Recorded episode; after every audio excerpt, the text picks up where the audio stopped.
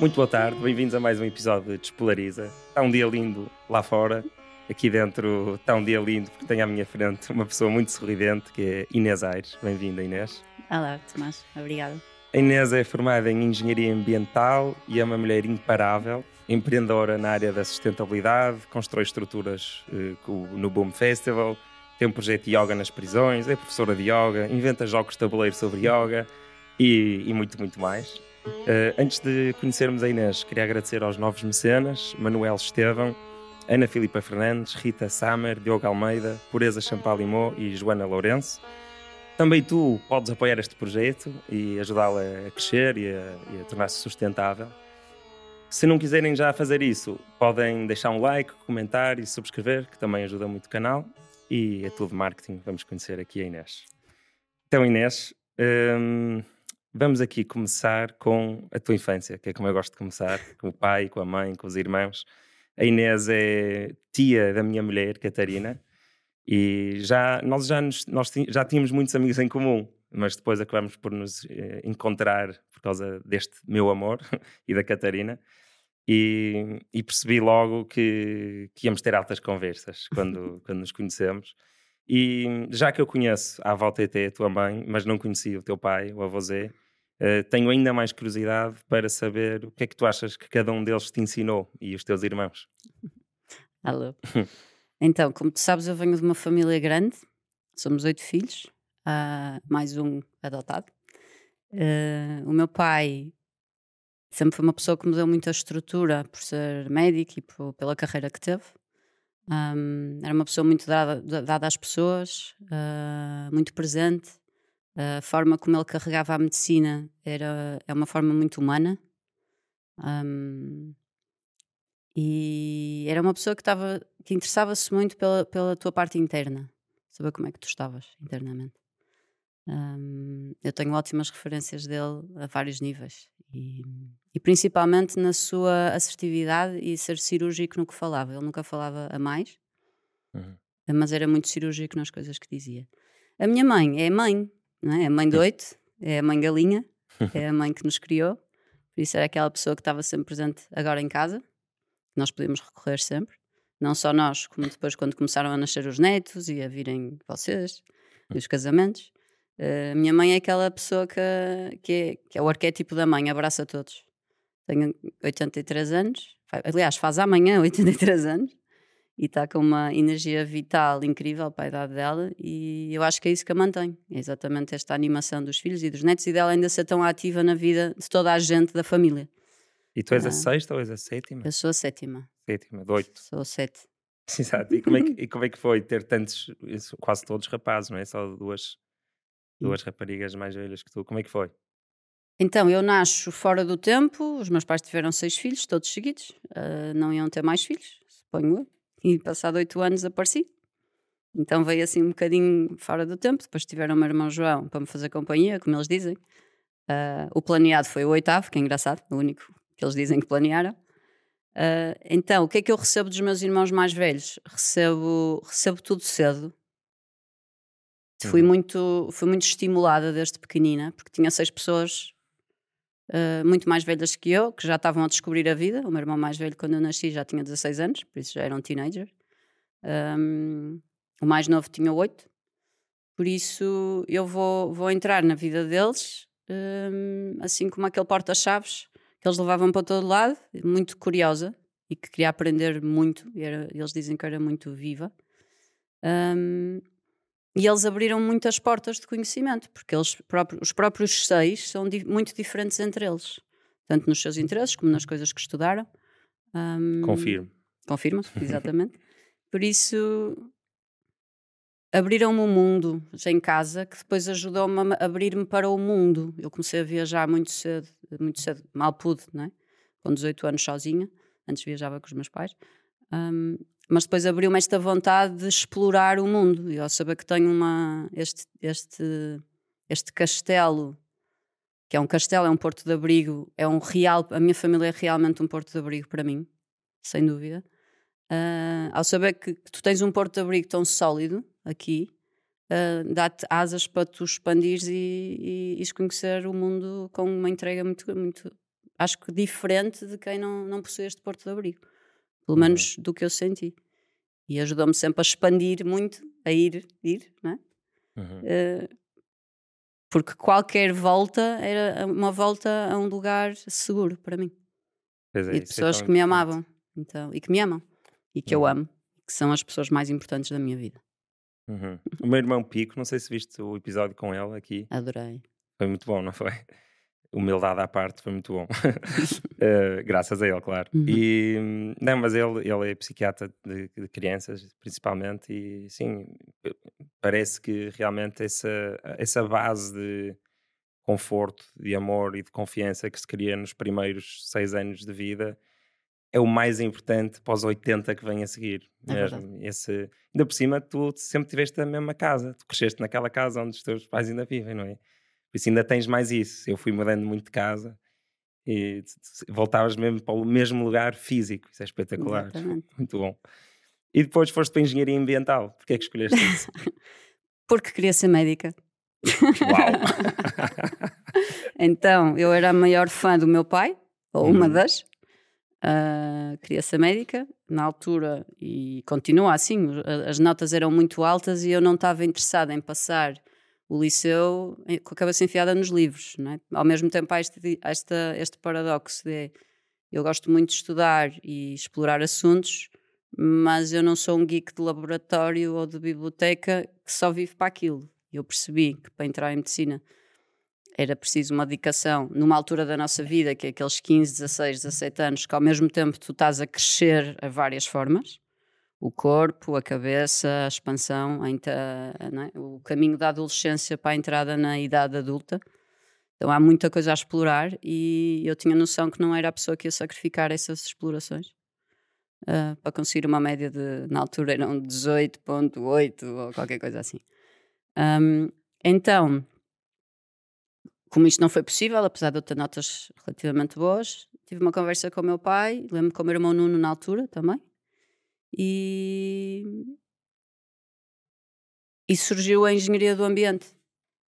Isto depois fez, fez, fez sentido para mim, porque na medicina tu estás a tratar as pessoas e na engenharia do ambiente tu estás a tratar o ambiente para as pessoas não ficarem doentes.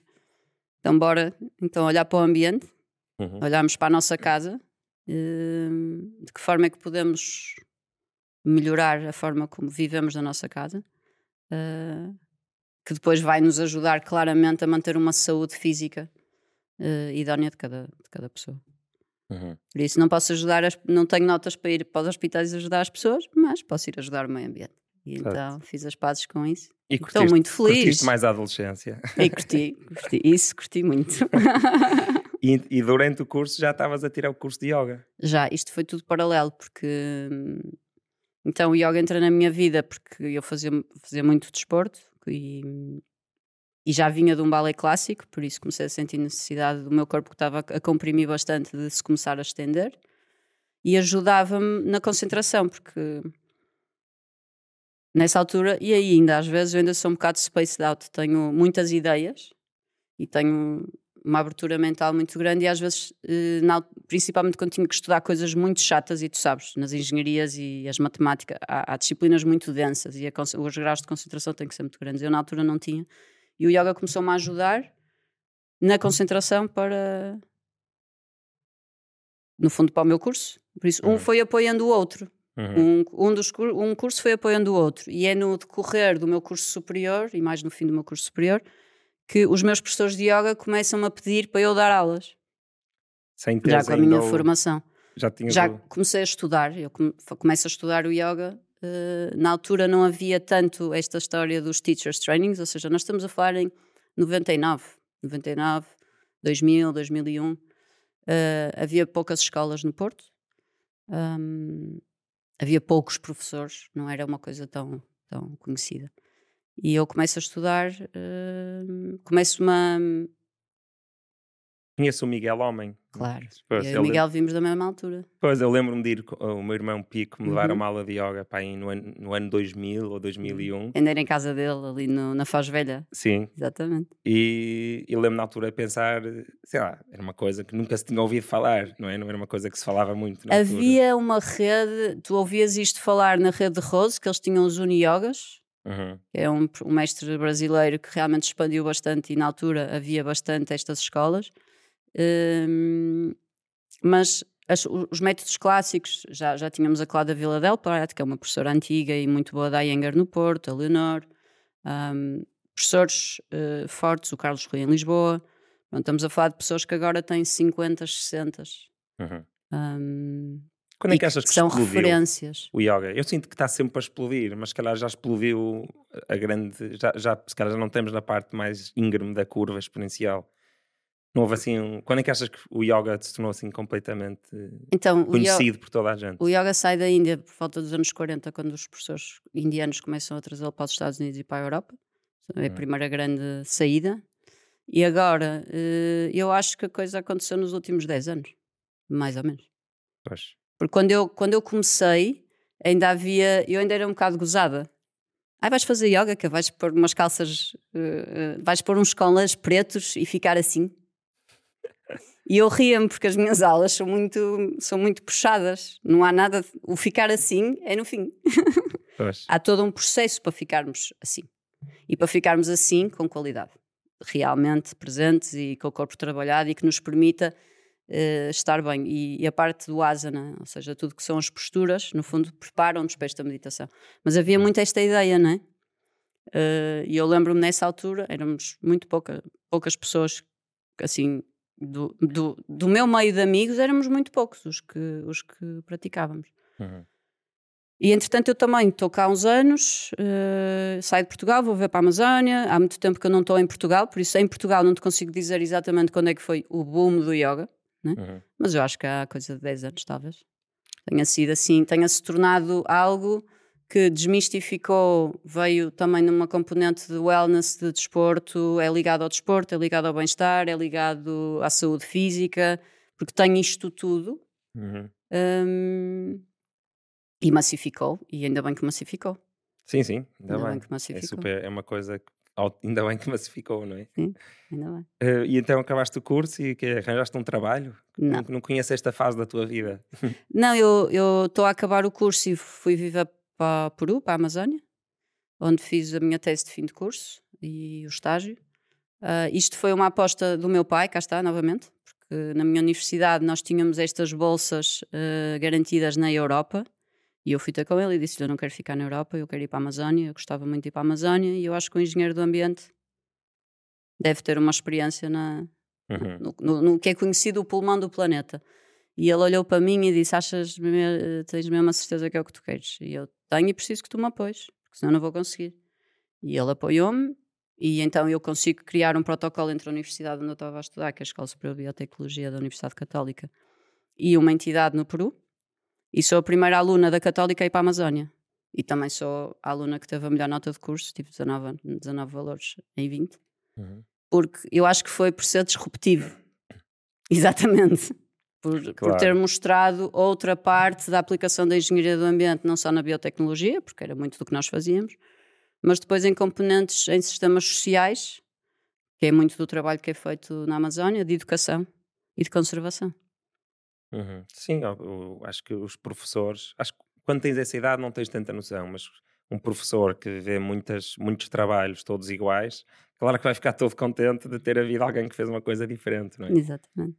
Mas, eh, mas se calhar há pessoas que nunca entendem isso e que ficam muito fazer, tem que fazer como os outros todos estão a fazer, não é? Isso era a minha questão. Era, eu vou agora passar o meu estágio num laboratório na Suíça a, a- a analisar colónias de bactérias que deterioram poluentes, mas isto foi o que eu fiz o curso inteiro, ou que há outras pessoas que já o fazem. E que são apaixonados por isso. Exatamente. E Uhum. não é e, e, e- e tu- tudo isto, não é? Que eu acho que é, que é o que o secular tem. Cada um de nós olhar para a parte que nos interessa para trazermos mais um bocadinho para a ciência. Então eu fui, fui aí. A mim interessa-me agora Já tive o curso todo dentro do laboratório, né? agora interessa-me pegar no que eu aprendi dentro do laboratório e pôr em sistemas humanos, em sistemas uh, naturais, em sistemas em países sensíveis, no uhum. sítio que tem que ser conservado, que é a Amazónia, uhum. né? que é a base da. É a floresta mais diversa, com mais espécies, com mais. Né? e com muito, uma fragilidade enorme. Um, e que tem que ser, acima de tudo, protegida pelos governos, mas protegida pelas pessoas que estão lá no dia a dia. Porque tu, quando estás a falar com uma pessoa do Peru, com uma pessoa da Colômbia, que não tem a mesma capacidade económica que tu, que para ela cortar uma árvore significa alimentar a família durante um ano, não é? Uhum. Tens que lhe fazer explicar porque é que cortar aquela árvore e usar aquela árvore de outra forma, sem acabar com ela, pode-lhe trazer uh, riqueza em vez de um ano em dez. Uhum. É? Então é mudar isto. Mas para pessoas que estão a, que estão a struggling, que estão a, Sim, a, estão a tentar sobreviver. Estão na sobrevivência, onde é, que eles têm, onde é que eles têm espaço mental para pensar nisto, não é? Claro. É um dos tu... grandes problemas do ambientalismo, não é? Exatamente. Tens milhares, ou, não, milhões ou milhares de milhões de crianças em países de terceiro mundo que estão a ir num. A vida deles, a vida que os pais lhes está a proporcionar, está a ir numa direção de consumirem cada vez mais recursos, mas é por uma razão boa, é porque estão a sair da pobreza e é porque estão a finalmente ter acesso a, em vez de fazerem cocó na rua, fazerem em casa e terem água, não é? Que sai da torneira e essas coisas. E por isso é que, já vamos aí, mas por isso é que nós, como ocidentais já desenvolvidos, há muito pouco que nós podemos fazer, ou aquilo que nós podemos fazer é tão pouco ao lado dessa onda gigante de pessoas que também têm direito a desenvolver-se, que está a vir, não é? é Mas olha, o que tu disseste aí fez-me lembrar a história do Parque Nacional da Gorongosa, em Moçambique, hum. que era um, era um parque, sei lá, há muitos anos era um parque cheio de biodiversidade, cheio de animais, tudo. Depois foi meio que abandonado e as, e as vilas ali à volta começaram a, a destruir as coisas, não é? Porque iam ali, iam buscar ali caçar um animal ou iam ali cortar umas árvores por aí fora. E o Greg Carr, que é um americano que uhum. ganhou muito dinheiro porque inventou o voicemail, foi um dos, um dos inventores do voicemail, vê lá.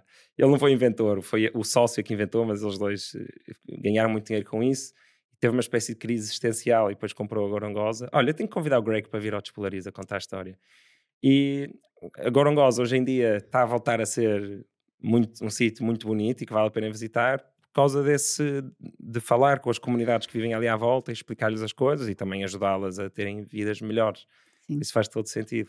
Este projeto com que eu trabalhei, que é incrível, chama-se Mundo de Ania, foi fundado pelo Joaquim Leguia. Ele é neto de, do Leguia, que foi presidente peruano. Estamos a falar de um homem que tem um coração gigante e uma capacidade de atuação gigante. Ele, neste momento, já tem. Já estamos a falar de milhões de hectares de natureza conservados all over the world. Mas este compra projeto, para conservar? Ou... Este projeto já tem quase 30 anos. Então, um, ele basicamente, isto são criação de áreas de conservação privadas, em que o projeto entra, vou-te dar o exemplo da Amazónia. Uh, nós chegávamos perto de uma comunidade que quisesse este projeto e temos um, uma metodologia que são as terras de ninhos.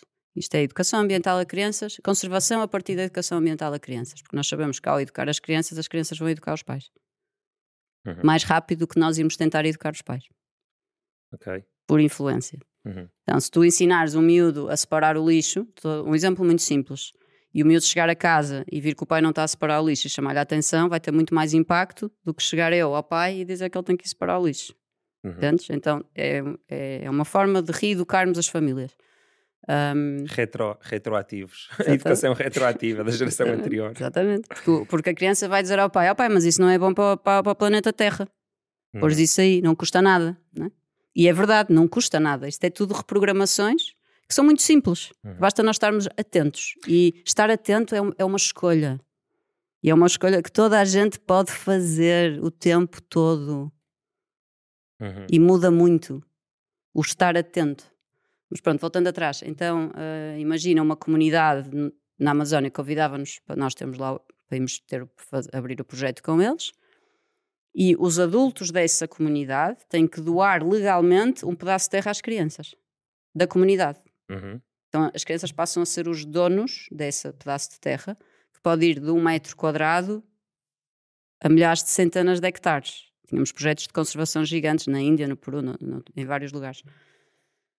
E então, a nossa missão é ajudar as crianças a ensinar as crianças e criar-lhes, um, dar-lhes formas de como é que eles aprendem a gerir este pedaço de terra sustentavelmente, para lhes dar riqueza, para criarem uma ligação com o meio ambiente e com a vida, com os processos da vida, uhum. uh, que depois vai se repercutir num respeito em tudo o que tem a ver com a vida, com a natureza e com os processos da vida.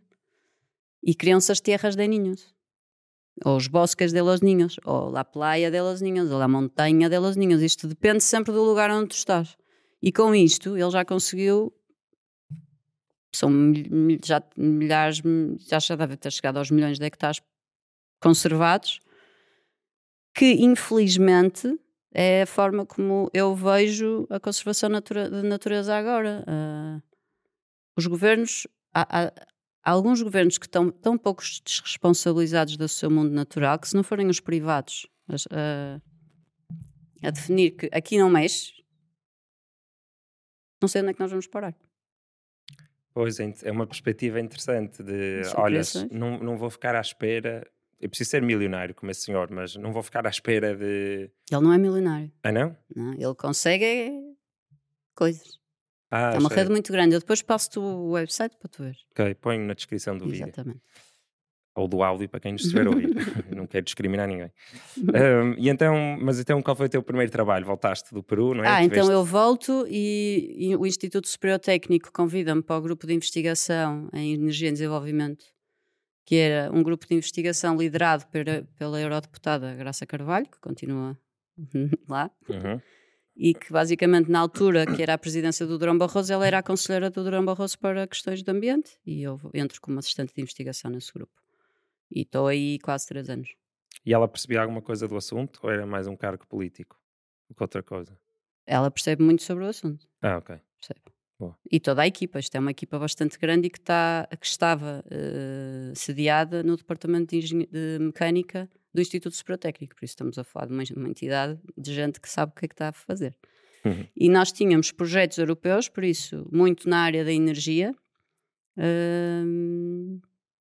Posso dar um exemplo, tivemos um que é o Pure, na altura, por isso lá atrás no tempo, que promovia, era, era uma joint venture de cinco países e basicamente nós estávamos a promover junto de, dos players deste mercado o que é que é a inserção de energias renováveis no, em construção, mas enquanto material de construção. A tecnologia já ser um material de construção e não ser algo que tu pões on top do material de construção. Uhum. Integração, da, no fundo, uma, haver uma inteligência, um, uma geração energética através da integração de tecnologias com materiais de construção e não como algo que vai em cima, que é um custo acrescido. Sim, é o e aí chamavam-se o Pure.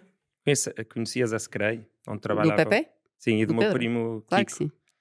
Eles ainda, o Kiko ainda agora está a fazer casas com cânhamo, um bocado nesse com tijolos de cânhamo, uhum. pegado nessa filosofia. Isso é uma. Isso, exatamente. Nós trabalhávamos com tecnologia, tipo introdução de fotovoltaicos em materiais de construção para a geração de energia elétrica. Não ah, trabalhávamos okay. no passivo, porque aí já estamos a falar em arquitetura bioclimática e é muito do que eles fazem.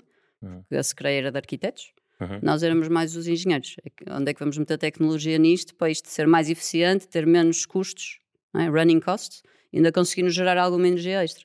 que alinhado à arquitetura bioclimática é o melhor que há, porque desenhas um edifício que é um bunker térmico com arquitetura bioclimática e com tudo que tu tens é? à tua volta e, e bem orientado para o lugar onde estás, e aí está a arquitetura bioclimática do, do estanque, e depois entramos com a tecnologia toda, o que é que ainda podemos para diminuir o running costs e para termos casas que podem ser geradores energéticos não é? Os seus, uhum. para as suas próprias, próprias casas, em pequena escala, mas que podem. Uhum. E destes 10 projetos que tens agora, passando para o momento presente, uh, qual é que começou primeiro? Foi o Zero Waste Lab, não é? Uh, ui. Destes todos, o jogo de yoga, yoga nas prisões, Zero Waste Lab, só para isto ser mais ou menos cronológico. Quem começou? Ou estruturas Olha, no boom. Eu nasci. Os teus pais fizeram. Os pais. Uh, então, no, na indústria dos eventos eu tive desde 2002, saí enquanto produtora já há uns anos, trabalhei com eventos worldwide, isto foi uma coisa, pronto, paralela ao meu ao que eu já fazia. Mas New Age, assim, eventos de, Uh, vamos chamar-lhes, eles, eles uh, há quem os classifique como os, trans- os festivais transformacionais. Pronto, é. Há quem lhes chame isso. Eu não gosto particularmente, porque não acho que nenhum festival seja transformacional. Acho que é isso é a capacidade de cada uma, cada pessoa tem dentro de si de se transformar. Qualquer lugar pode ser transformacional. Uh, mas sim, são, estamos a falar da família, estamos a falar da família do Boom, que podemos incluir o Lightning in a Bottle, podemos, que é na Califórnia, podemos incluir o Envision, que é na Costa Rica, podemos incluir o Rainbow Serpent, que é na Austrália, e outros que são, que são eventos que têm, assim, vamos lhe chamar mais ou menos o mesmo DNA ou, Uhum. ou, ou forma, e que estão muito sensíveis, não é? Acho que o movimento de- da sustentabilidade em eventos e começa muito nestes, nestas produtoras e nestes festivais. Foi onde eu senti a maior inovação. não é? E começa, obviamente, a referência que, que eu estou ligada e que tenho muito carinho, que é o Boom, hum, que começa a entrar com soluções de sustentabilidade em 2006 já, se não em 2004. Com coisas pequeninas, começou a fazer o testing ground para depois hoje em dia ser uma referência e ter sido uma referência para muitos outros eventos poderem dar estes passos. Hum, por isso, acho que, que sim, que, que são, são. Este grupo é um pouquinho os pioneiros eh, do que é que é a awareness na, na produção de um evento e de que forma. E sabes que muitas vezes isto acontece porque há pouco dinheiro. Quando um evento, e foi uma coisa que eu, que eu, que eu, que eu, que eu reparei, não é? A grande diferença entre, da minha, da minha experiência, isto é tudo da minha experiência, do meu ponto de vista, que eu observava em eventos que são ah, mainstream com grandes patrocinadores, por exemplo, que têm muito dinheiro Uhum. lá atrás, e eventos que tinham menos dinheiro, ou que não tinham patrocinadores, ou que decidiam não, não estar ligado a sponsors ou ter uma imagem ligada e que viviam da bilheteira e dos seus, e dos seus participantes, é que os que têm menos dinheiro têm que criar mais formas, têm que ser mais criativos. Sim, sim. Estás a ver? Lava o teu próprio prato. E ou o que for, tem que haver mais criatividade na, na, Uhum. na própria produção, em tudo que é feito. A própria reutilização, porque não, não há, então vamos reutilizar. Como é que eu posso que isto de repente tenha outra forma e outro shape e seja isto? E Uhum. o que eu via nos a grandes eventos, havia muito a, a perspectiva do usa e deita fora. Produções inteiras que montavam e a seguir ia tudo, quase tudo para o lixo. E muita coisa para o lixo. E às vezes é mesmo mais barato. Muitas vezes é mesmo mais barato. Esse é o problema. O incentivo da poupança idealmente estaria alinhado com o da Mas sustentabilidade. é mais barato para quem? Para a conta? Sim, é, deve ser, é mais barato. Não, mas para depois para no sistema não é mais barato, porque tens Não, mais. Estou a dizer da é? perspectiva só do, do organizador do, do festival. Certo, porque não do está. ambiente, nem do planeta, Porque nem ele está a olhar para o do domínio. plástico, nada. Eu, eu lembro-me quando vivia no México, tive um produtor que veio ter comigo, que queria organizar um evento e não sei o quê. E eu- a primeira pergunta que eu lhe fiz foi: porquê é que queres organizar um evento? Qual é o teu drive? Queres ganhar dinheiro? Queres mostrar uma missão? Queres juntar pessoa? Qual é o teu drive? O que é que te leva a parares na tua vida e dizeres: eu quero organizar um evento? Uhum. e é uma why. pergunta, estás a ver? Porquê que queres organizar um evento? E há muita gente que te vai dizer, porque é uma forma rápida de ganhar dinheiro. Opa, é lícito. Agora se calhar não tanto. Já não se ganha tanto dinheiro com os eventos. Porque há eventos para tudo e mais alguma coisa. Portugal é dos países que tem mais eventos por ano. Isto, isto é Ah, uma é? festa. É, Ah, eu não sabia. é, é. Nós temos eventos a dar e a vender. Isso é ótimo. Programas para fazer ao fim de semana. É, é bom, é bom, sem dúvida, mas depois também perdes, eh, às vezes quando há muita coisa a crescer, tipo mushrooms, perdes a qualidade. Depois há coisas que são boas, e há coisas que não são tão boas, depois há coisas que Uhum. são bem produzidas, há coisas que não são bem produzidas, há coisas. Hum, falar mas tem muito a ver, eh, tem muito a ver com a sustentabilidade para mim entra na produção, quem quer eh, realmente levar isto a sério, tem que entrar na produção no, no mesmo dia que a produção começa. Uhum. Porque a sustentabilidade não é só ambiental. Tem que ser pensada no, no Tem que ser primeira junto, folha A4. conjuntamente. É Uhum. uma coisa que tem que ir paralela. Não é um add-on que de repente, a, a três meses do evento começar ou a quatro, tu ligas e dizes: Ai meu Deus, esqueci-me das soluções de sustentabilidade. Não. Ou esqueci-me de que vou ter que sinalizar sustentabilidade no meu festival. Ou o que for. Há uns que já são pilares, já têm isto como pilar.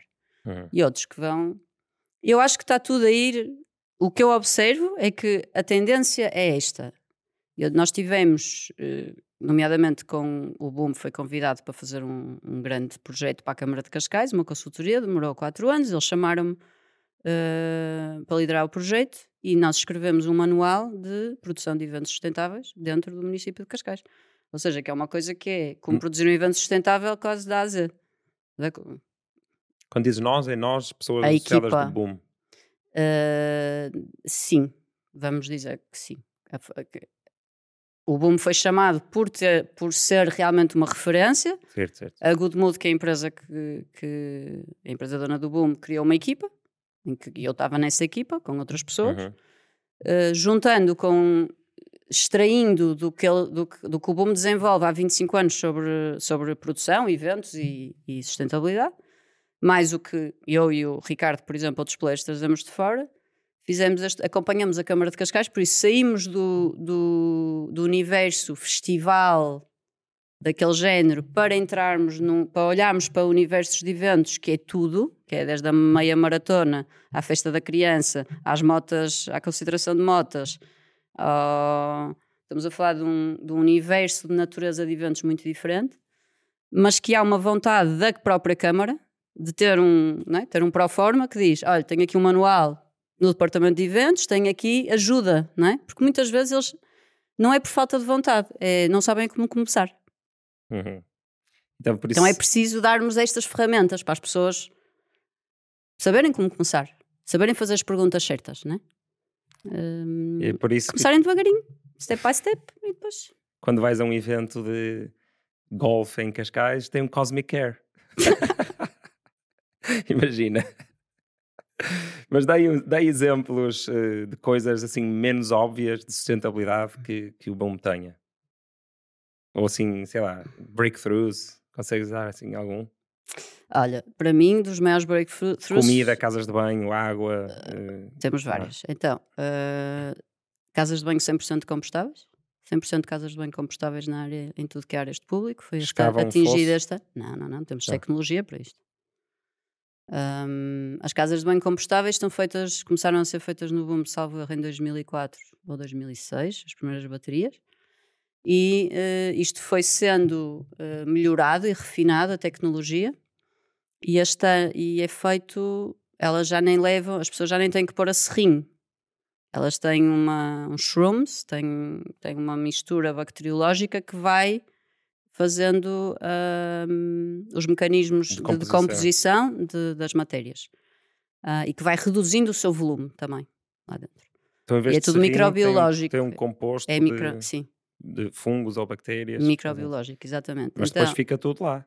Depois é retirado, passa para a inertização, está há cerca de dois anos a inertização, para depois ser usado como composto florestal. Então todo o cocó que é feito no boom, no fim é levado para outro sítio e eventualmente usado como. Há dois anos já estrume. foi vendido certificado como composto florestal. Aproveita-se tudo. A ideia é essa. Your shit is worth gold for some people. Mesmo.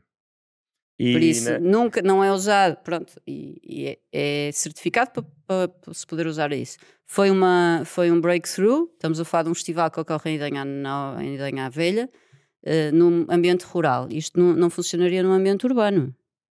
Tu, tu não, não podes ter num ambiente, porque não existem, nós não temos uh, infraestruturas para recolher isto, tipo a nível de etar ou a nível de tratamento, nós não temos. Isto no Boom é possível porque Sim. é uma herdade com 200 e tal hectares e é possível, é possível isto ser, ser uh, trabalhado lá. Agora, uh, num festival urbano, não, não podemos considerar este tipo de soluções porque depois, cá está, é muito bonito para o festival. E a seguir? Como é que é o a seguir? Alguém tem que tomar conta daquilo. Nós temos que pensar em tudo quando pensamos numa solução num ambiente urbano é muito mais interessante um festival ter casas de banho ligadas à rede de esgotos. Uhum. Uh, as químicas, claro que não, mas pronto, quando é necessário. Um, sustentavelmente é, é, mais interessante isso. Um, mas também não ia fazer mal ao, ao, à herdade haver ali um fosso com cocó e xixi, pá, não? Quer dizer, há muitas drogas no meio daquele cocó e naquele xixi. Atenção das minhocas iam ficar a tripar um bocado. Estamos a falar de muita coisa. Não pode, não, não, Ah, não vamos fazer Não, isso. Atira-se mais, mais tipos de lixo? Não, não, não, não. Estamos a falar de muita matéria. Ah, quantidade. Não? Sim, sim. Não, não. Tu não podes, não podes, não podes fazer, vais mudar o teu ecossistema. E há outra questão, a herdade, Como tem é um, a, a herdade tem um lago. Ah, ui, pois. A herdade, a tem um lago gigante, tem uma barragem gigante. Então há, tem que se ter Pois, pois. cuidados, Claro, claro. muitos cuidados. Então aquilo fica dentro de um saco de lixo gigante ou qualquer coisa, imagino, para conseguirem depois levar dali para fora. Tem que estar dentro de alguma coisa. Aquilo está a ser inertizado e trabalhado como qualquer eh, composto que tem que ser inertizado para depois ser, trabalha, ser eh, usado no futuro. Tu não podes fazer composto e usá-lo diretamente. É muito Uhum. forte, tem muita atividade Sim, sim, sim, microbiana, tem que ser inertizado, então passa estes processos. Uhum. E a nível de comida e packaging e energia? Ok, Vamos água? falar sobre isso também, Sim. do, do festival. Nunca se falou tanto sobre cocó no Despolariza, já agora, como estes últimos 15 minutos. Ok. A nível de, de escolhas alimentares, hum, quando os restaurantes entram no, entram no, no- no sistema, no fundo são escolhidos, eles entregam uma lista de fornecedores, que são, começam por forne- fornecedores regionais, eh, depois locais e depois nacionais. Hum, há, há um cuidado em termos de menus, por isso pede-se aos restaurantes que tenham cerca de 80% de menus veganos eh, vegetarianos e minimizem o uso de carne e peixe, apesar de nós, nós o boom, não, é? Eh, não ser eh, segregador. Não é um festival que vai ser todo vegetariano alguma vez, não vai acontecer. São flexitarians, querem Uhum. abranger a toda a gente, por isso existem opções de, de carne e peixe, sendo que as mais fortes são as vegetarianas e veganas. Ah, o packaging, ah, o ano passado era biodegradável e em papel. As garrafas de água, isto foi, foi algo que foi uma transição. eh, tá- houve, houve diferentes feedbacks. eh, substituímos eh, as garrafas de plástico por latas de alumínio Ok. para entender eh, como é que também o público ia reagir, porque o alumínio é 100% reciclável e 75% do alumínio alguma vez produzido no planeta continua a ser recirculado. Por isso estamos a Uhum. falar de um material que é, que é excelente para isto. Óbvio que tem questões, uma lata não fecha, não é? Não é uma garrafa de água, uma lata tu abres, não fecha. Uhum. Então houve questões, porque estás num festival, compras uma garrafa, queres a tua. Queres a, não. Mas pronto, há outras coisas que é como tudo, Mas, olha, principalmente quando há uma mudança. As Uhum, pessoas vão, vão, vão sentir a mudança e, e vai haver um reajuste. E uhum. vamos entendendo como é que o sistema vai. eh, como é que o sistema vai andando. Claro, esse do alumínio parece-me interessante porque, pá, com tanto greenwashing que existe, não é? E tanta Uhum. sinalização de virtude verde, hum, há, há certas coisas que intuitivamente eh, parecem menos sustentáveis, como se disseres um- que o copo é de papel reciclado ou teres uma lata de alumínio. A, maior, a intuição da maior parte das pessoas é pensar, ah, este papel reciclado, estás a ver, é super sustentável. Mas se calhar o mais sustentável de tudo é teres um- uma lata de Coca-Cola que foi reaproveitada para ficar uma lata de, de água no boom. Por exemplo. E, e- e é, é esse, esse é o tipo de coisa que eu acho que é nisso que estamos a melhorar, porque eu estou minimamente atento a estes, estas questões da Uhum. sustentabilidade e sinto que no início da moda da sustentabilidade, claro que havia empresas que só, que, e ainda há, que só querem sinalizá-lo e outras que realmente têm a preocupação e tudo mais, mas assumindo que, que toda a gente tem boas intenções, no início parece que havia menos conhecimento, então que as pessoas aceitavam, ah, olha, em vez da palhinha ser de plástico é de papel, espetacular. E acho que agora começa a haver mais conhecimento e mais exigência de ah, o que é que realmente tem mais impacto, não é?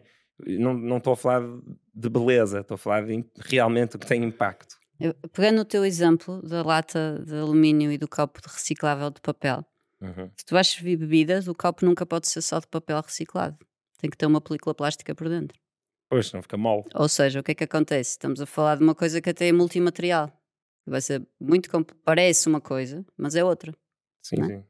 E o papel reciclado, Passou um processo Muitas- já. sim, e muitas vezes tem que vir da China. Eu uma vez falo, eh, uh, falei com uma pessoa que trabalhava na Uhum. Renova, acho eu, ele estava-me a dizer o, a procura, como as pessoas na Europa têm estas preocupações eh, de sustentabilidade, muitas vezes mal informadas, há muita procura por papel eh, reciclado, Uhum. papel higiênico reciclado, mas muito desse papel veio da China num contentor gigante para satisfazer a necessidade de- do ego da pessoa que está a querer sentir sustentável Uhum.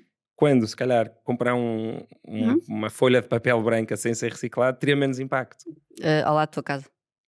Ao lado da minha casa? Sim, não vem da China. Compraste a, a folha de papel ao lado da tua casa. Pois, pois, pois. Sim.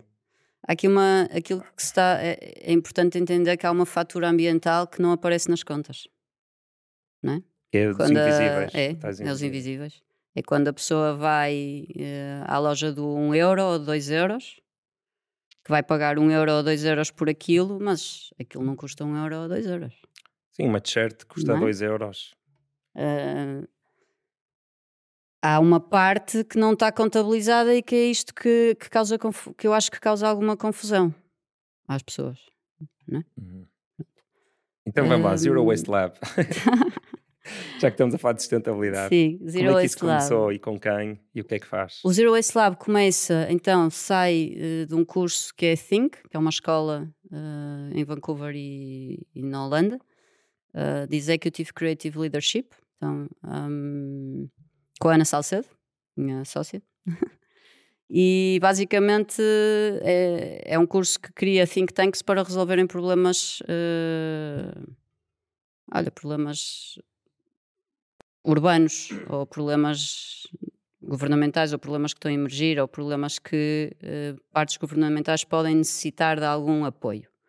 E então, o ano que a Ana, a Ana fez o curso eh, era pedir eh, soluções para resíduos a nível urbano de Lisboa, da cidade de Lisboa, responderem a isto no- durante o, o curso. E o Zero Waste Lab sai daí. É criado, no fundo, aí.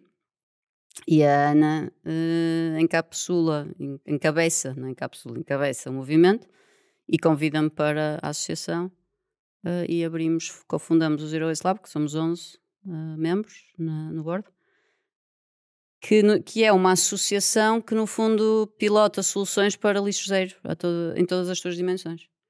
E hum, soluções a nível tecnológico, a nível, a nível educacional, a nível de ativismo, por isso andamos aqui, também damos consultoria e trabalhamos em impacto ambiental, trabalhamos eh, a nível mun- municipal, com comunidades, pronto. Há um scope bastante grande de coisas que fazemos. Ahm, este ano ganhámos o European Bauhaus, fomos o único projeto português que entrou no New European Bauhaus com o Replay, que é um projeto que veio com o banco novo, com o novo banco, nosso parceiro, e que te fala da reciclagem de brinquedos, porque brinquedos é uma questão. Pois é, estou a sentir. Boa, não é? E os brinquedos, na sua maioria, do produtor, e é isto também temos de trazer awareness ao produtor, têm demasiado, demasiados materiais, multimateriais, o que torna a sua reciclagem, em fim de linha, complicada, porque temos que desmantelar tudo isto. Hum. Então é trazer awareness a isto e, e ao facto de cá. Eu não quero dizer errado, mas eu acho que são 30 milhões de toneladas de brinquedos em aterro todos os anos. É uma coisa, um exagero. Ok. Sim, eu, eu sinto que, sei lá, no OLX deve haver muitos brinquedos, não é? Mas sinto que é como a roupa dos bebés, os brinquedos são coisas que duram pouco tempo. Uhum. Compras um brinquedo ou pedes emprestado e aquilo é importante, se calhar, para aqueles dois meses, mas Uhum. depois ele já desenvolve aquela competência, aquele brinquedo é uma seca. Se tu deitares fora, é? os brinquedos de cada dois meses, Ser multiplicado pela quantidade de pessoas No, no planeta, mundo, imagino. se todos tivessem a minha sorte de poder comprar esses brinquedos, não é? Claro que não tenho. Mas, mas sim, brinquedos e roupa de bebê é uma coisa, é das coisas menos sustentáveis que há. Usas mesmo muito pouco tempo. Se, se tiveres o- a atitude de comprar, usar e deitar fora, é das piores coisas que há. Exatamente.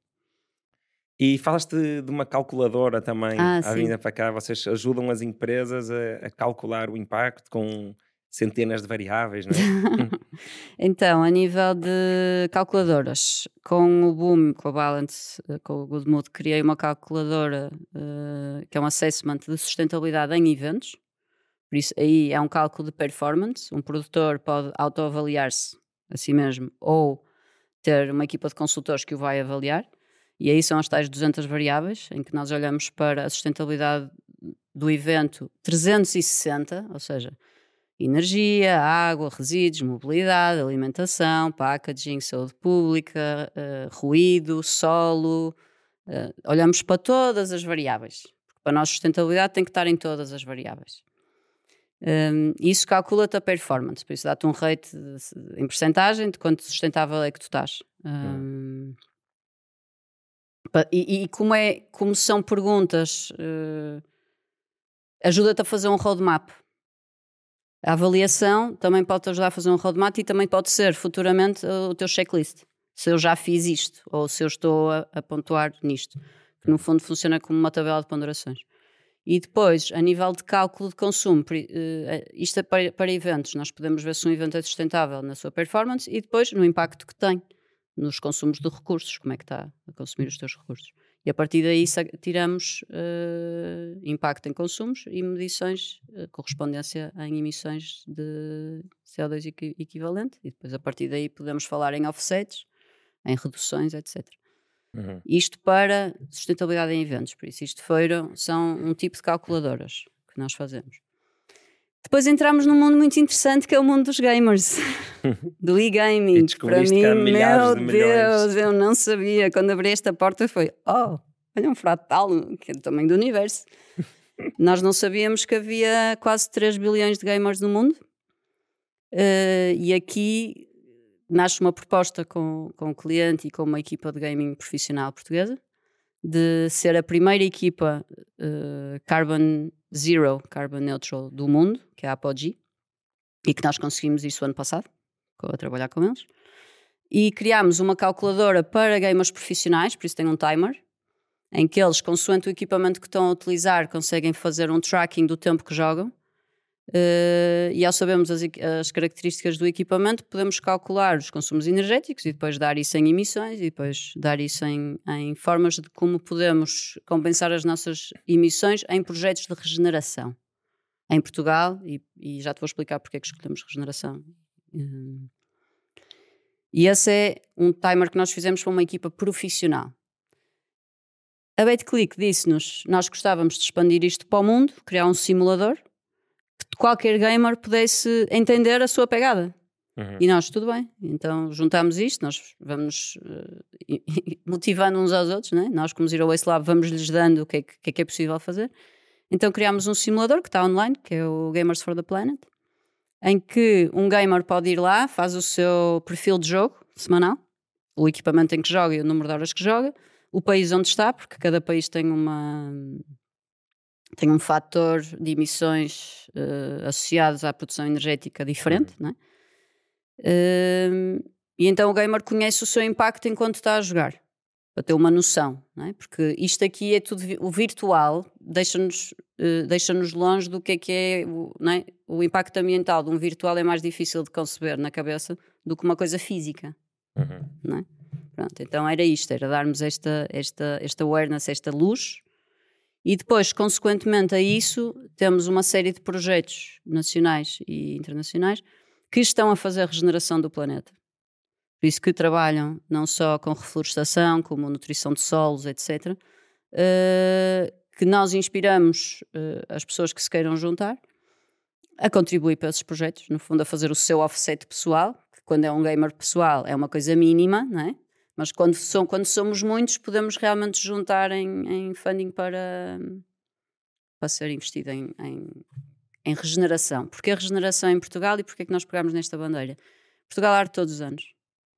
Hum. E é com alguma tristeza, com alguma, alguma tristeza no meu coração que eu continuo a viajar no meu país e não vejo, vejo pouco, pouca ação é? grande, governamental, cá está, voltamos a falar disto, na, gestão, na nossa gestão florestal.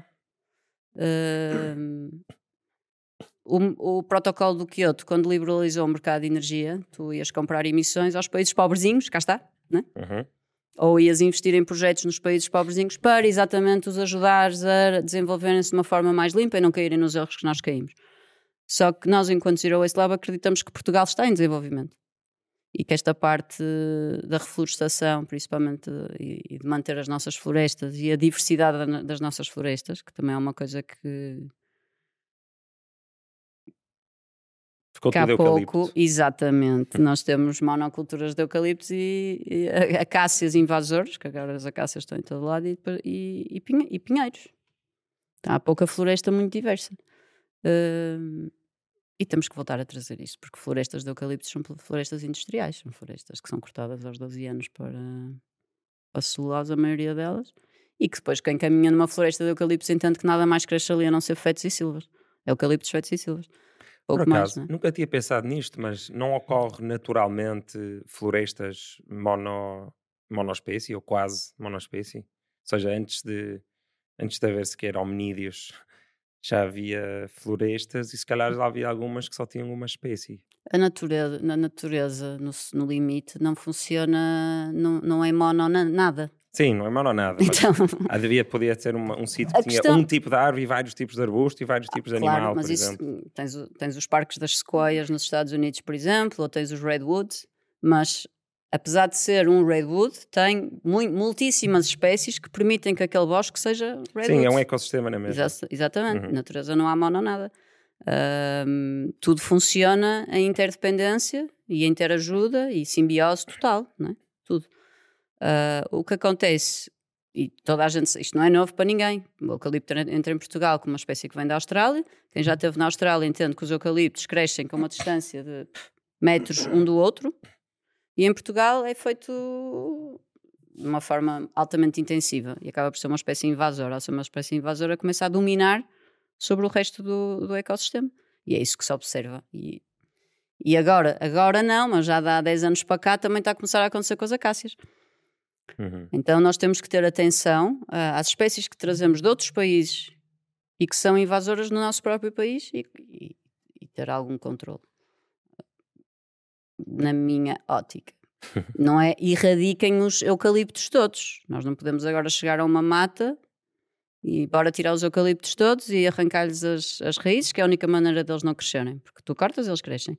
Mas tens que ter atenção, se for um, um, uma montanha e, aquilo tá, e os, os próprios raízes estão a ajudar a, a, a, estabilização das terras, são processos que têm que ser feitos devagarinho, com, com, com reposição de outras espécies seja, são coisas que demoram o seu tempo.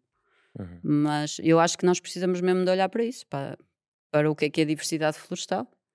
Sim, e há ah. investigação, agora não consigo dizer-te nenhum nome uhum. específico, mas lembro-me de ler a investigação a ser feita nesse sentido, que é tu queres produzir madeira por razões capitalistas, se quiseres, e há maneiras de fazer isso que não faz mal a ninguém, porque estás a fazer uhum. de, uma, de, uma, maneira mais soft e que está misturado com mais coisas. E aí são seja, o problema não madeira... é cortar uma árvore, não é? Não. Nós, e tem que ser cortadas. Exatamente. A própria natureza tem esse ciclo. Tem uhum. ciclos uhum. de criação e destruição. A própria natureza tem ciclos de fogo. O, o problema é a maneira como é? está a ser feito. O problema é quando entramos no desequilíbrio. Porque a própria uhum. natureza tem que ter estes ciclos de renovação, morte e renovação. É como nos animais, é como teres uma vaca uma vida inteira e a chegar ao fim da vida colhes a vaca para comer com a tua família versus teres uma fábrica que mata 5 mil vacas por dia e que, não é? Exatamente. É na, é, Exatamente. O mal está mais na, na, forma como é feito. Essas, essas, essas empresas que vão produzir madeira de uma forma sustentável depois vão ter uma certificação na sua madeira em que tu, como cliente, quando fores comprar a madeira para a tua casa, para o chão da tua casa, de, uhum. um dos teus critérios pode ser esse. Olha, esta madeira foi, foi gerida sustentavelmente num bosque sustentável, as pessoas têm atenção, etc, etc. Ou esta madeira veio, nem sabes. Uhum. Então, para ti, enquanto consumidor, é uma, é uma forma de, de poderes fazer uma escolha consciente. Vou Mas... apoiar isto ou vou apoiar isto. Uhum. E aí está o nosso poder, porque as pessoas perguntam-me o que é que posso fazer a nível pessoal. Oh, o teu poder está na tua carteira. Está na forma onde tu pões o teu dinheiro. Em quem é que tu vais suportar aí? Uhum. Follow the money. Exatamente. Isso aí, obviamente, há imensos movimentos para as pessoas se juntarem, seja de ativismo, renovação, uh, fazerem, terem participações ativas em tudo o que é isto, não é? Eu tenho duas associações exatamente para ter participações ativas das pessoas, para serem coisas ativas, em que há uma partilha. E uhum. depois já falamos da segunda. Uh, mas se quiseres mesmo ver, olha, como é que eu posso? É com o teu dinheiro. É quando vais ao supermercado e pensas nas escolhas que estás a fazer. Uhum. É quando escolhes comprar sem embalagem. É quando consegues dizer que não. Porque uh, ainda ontem a Ana falava-me disto. Prim o primeiro, e é verdade, a primeira, a primeira uh, quando falamos em reutilização, reciclagem, reaproveitamento, re, re, re, re, tudo, não é? Mas a primeira é recusa. Não, não quero. Não, não quero que me entregues este jogo com a embalagem, mais as bolinhas, mais o não sei o quê. Não. Entrega-me só o jogo. É o jogo que eu venho comprar. Eu não venho comprar as bolinhas, a embalagem, o saco, mais o outro saco, mas estás a ver? Mais uma, mais uma razão para rejeitar aqueles flyers irritantes na rua. Exatamente, exatamente. Eu muitas vezes hoje em dia digo-lhes: não precisa de, de, Quando peço faturas, Digo-lhe, não precisa de imprimir, porque eu não preciso da fatura impressa. Para te manter um número de fatura, aquilo está digitalizado e eu já estou a pagar os impostos ao Estado, não é? Mas acho que supostamente precisas. Eu estou, já estou a dizer isso à minha contabilista pá, há 10 anos, que é porque é que isto não é tudo digitalizado? E ela diz-me sempre, mas não, eles fazem, eles têm que ter. Mas eu... Mas como é que fazes chegar à tua contabilista a fatura? Não, eh, isso da, das associações faço, estou a falar da minha, da minha contabilidade pessoal. Ah, sim, eu na farmácia, Estás a ver? o meu contributo pessoal, pessoal também Estou a falar sim, na sim, pessoal. Sim. No pessoal, tu já podes dizer, eu não preciso de fatura, eu não preciso mais esse Mas papel. Mas põe o meu número. Mas põe o meu número, é suficiente. Há um sistema digital que faz isso. Mas às vezes eles nem têm como não imprimir. Exatamente. Terminam o processo e aquilo imprime, sim. Mas isso já podia ser uma opção, estás a ver? Sim. Porque eu Mas... vejo-os, ai não temos forma, e eles dizem, uma menina, não, não tenho forma, e, e imprimem e deitam fora. E tu pensas assim, acabou de ser gasto energia, acabou de ser gasto papel, acabou de ser gasto tinta. Foi uma coisa que durou 30 segundos e foi para o lixo. Uhum. Ok, agora a parte difícil. Pronto. Eu olho para, para, para isto tudo, a sustentabilidade, e e, e já li os, os, resumos executivos das Nações Unidas, Panel on Climate Change, painel das alterações climáticas, e olho para os números, e a mim parece-me que isso tudo, essas preocupações todas, são completamente válidas e são um trabalho que tem que ser feito para para, para, para aumentar o conhecimento uhum. e para nos tornarmos mais sustentáveis. Eu gosto de sustentabilidade, mas não gosto de alarmismo climático porque muitas vezes o alergismo climático é, faz pior, faz mais mal do que bem, não é? E eu olho para, para esses países em, que estão a desenvolver e ouvi uma pessoa a dizer no outro dia que ninguém no mundo vai, por exemplo, voltando a, a, ao exemplo das sanitas, ninguém no mundo vai eh, perder a oportunidade de passar a ter, imagina, deixar de ter que ir a uma fonte para passar a ter água em casa, abrir uma torneira, ou, ou deixar de ter eletricidade em casa, em nome do ambiente, certo? As pessoas querem ter eletricidade e querem ter.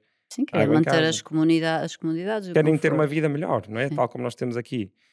E quando se olha para os números e olhas para, para a quantidade de pessoas, eh, principalmente na Ásia e muitas em África, que ainda estão a fazer esse processo e que nós não temos qualquer tipo de direito de lhes dizer que não podem ou não devem, que, lá está, é um tsunami gigante de crescimento em bem-estar e também em emissões de carbono, pá, que tu pegas, em, tu pegas em todas as faturas impressas mal no Ocidente inteiro e é uma gota d'água.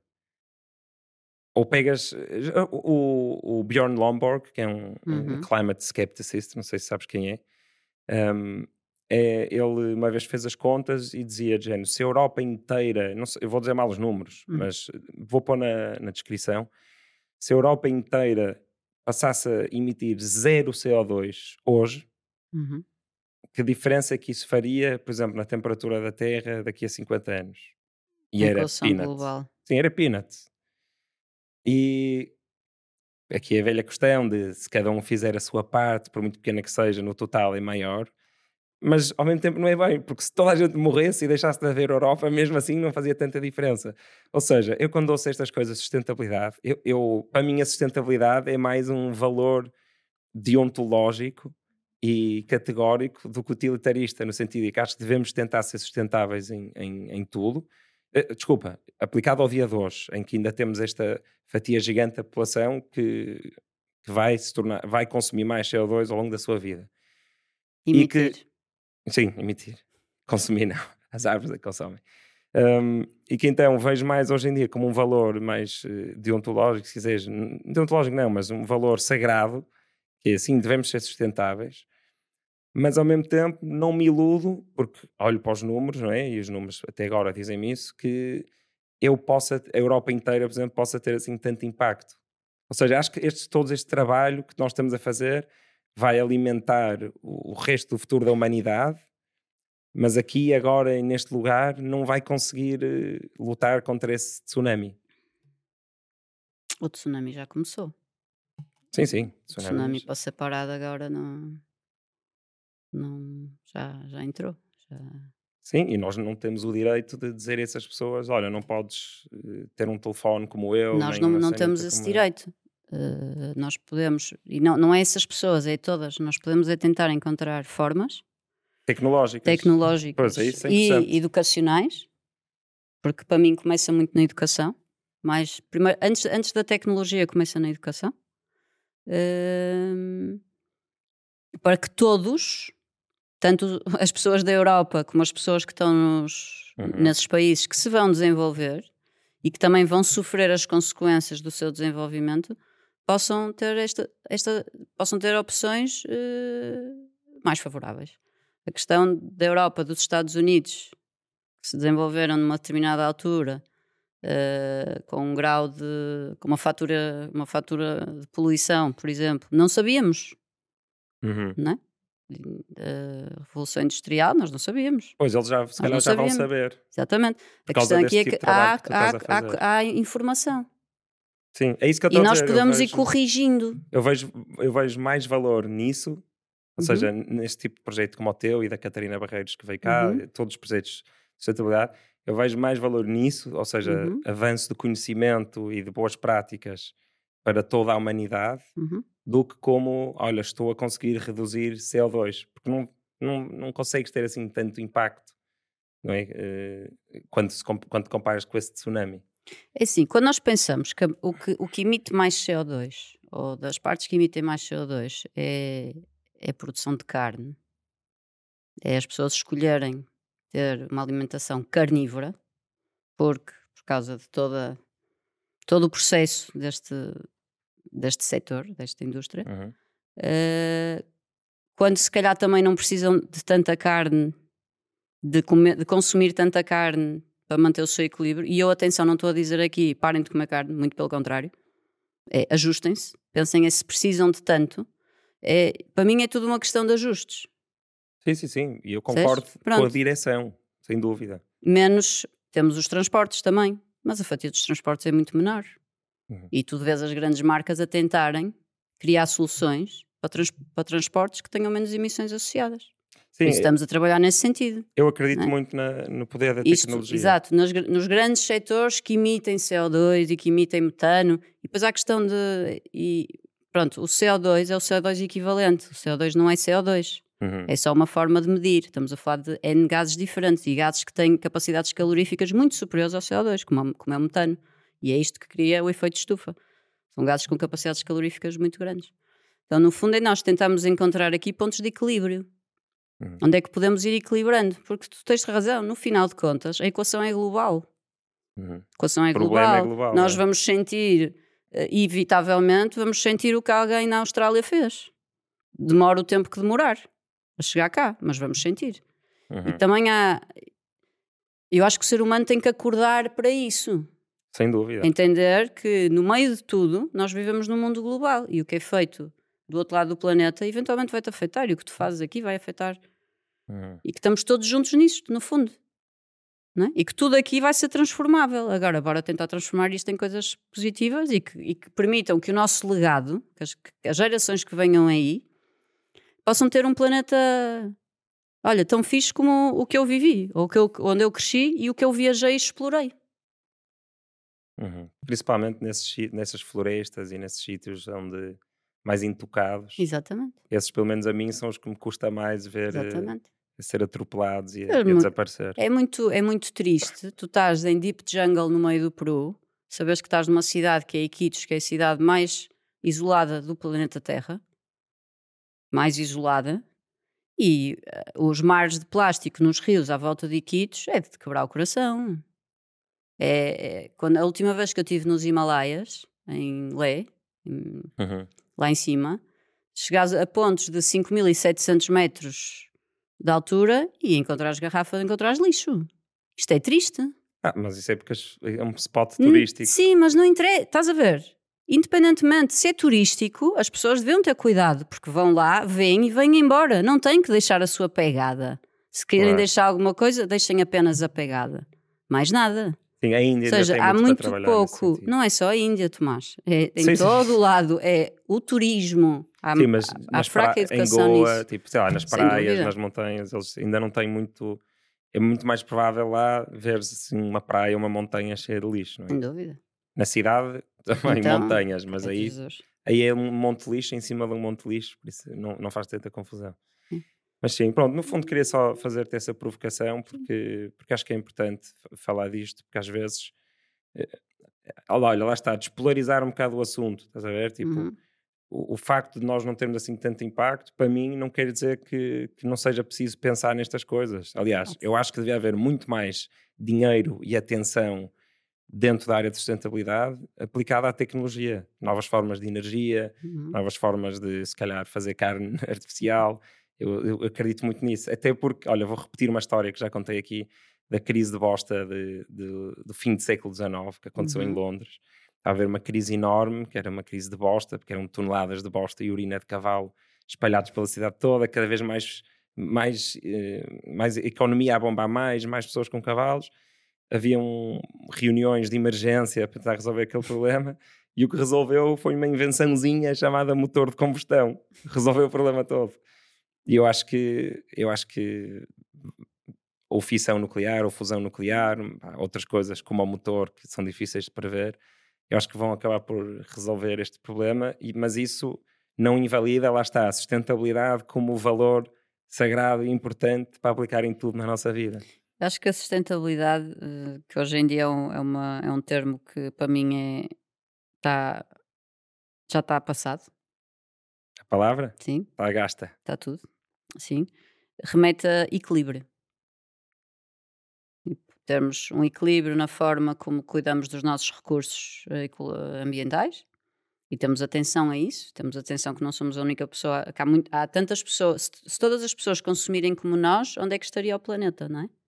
Se todos os indianos tivessem um carro e um telemóvel e um frigorífico, onde é que estaria o planeta? Por isso, pensarmos um pouco nisto, nas nossas escolhas, uh, e ter aquelas atenções que muitas vezes as pessoas não têm e que são simples, que é a eficiência energética da tua casa, a forma como tu. Porque isto depois vai remeter para, para equilíbrio económico, onde é que tu estás a pôr o teu dinheiro, é? e se estás a gastá-lo bem ou não, porque quando se sentimos na carteira, toda a gente fica mais sensível. É?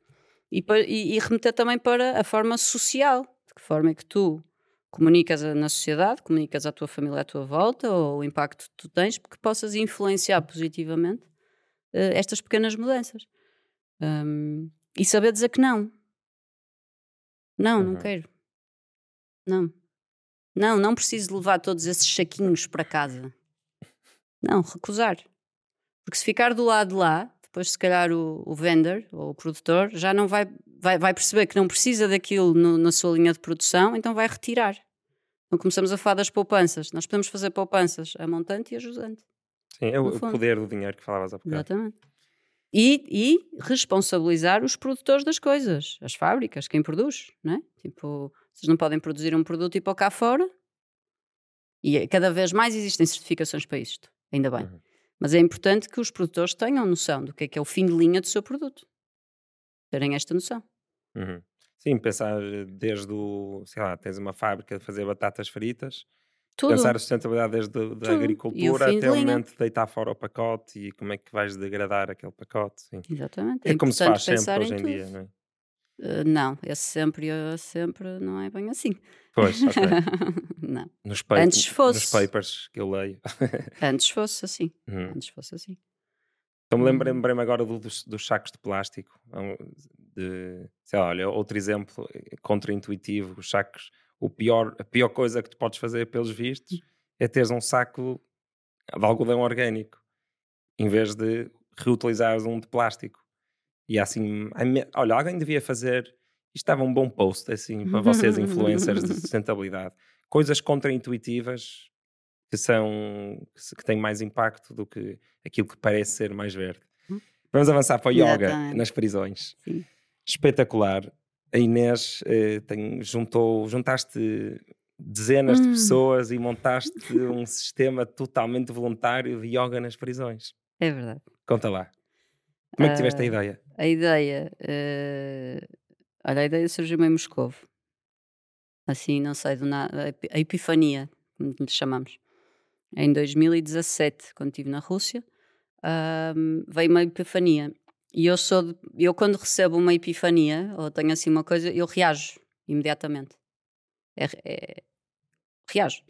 E lembro-me de pôr no, no Facebook uma mensagem a dizer quem é que dos meus amigos, quem é que dos meus amigos tem conhecimentos nos meios prisionais? Porque eu queria, pronto, falar com alguém e entender como é que era. E tenho uma pessoa muito especial que me liga e diz, Inês, a Ministra da Justiça é minha aluna.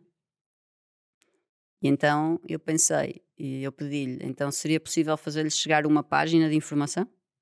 E ele disse que sim, senhor. E então a coisa começa assim. Se, esta, este movimento foi tão rápido e tão certo que me fez acreditar que eu podia ir ao lindo nisto. Esse movimento inicial. Esse movimento. Que é como quando tu dizes, as pessoas veem o Reels pelos 3 segundos, vão, vão, decidir ver o teu vídeo pelos 3 primeiros segundos ou ouvir a tua música pelos 3 primeiros segundos da música. Se não passam. Sim. Para mim foi os 3 primeiros segundos de reação da minha epifania. Uhum. E foi tão boa do, do universo, ou, ou, a reciprocidade, que eu pensei, pronto, eu posso meter ali nisto. Então comecei a estudar projetos uh, que já tivessem a fazer isto a nível mundial. Fui aos Estados Unidos, fiz o curso com o Prison Yoga Project em San Diego. E eles têm já 20, já estão com 22 anos de projeto. E na altura, quando faço a especialização, perguntei o que é que é preciso para levar isto para Portugal, para o meu país.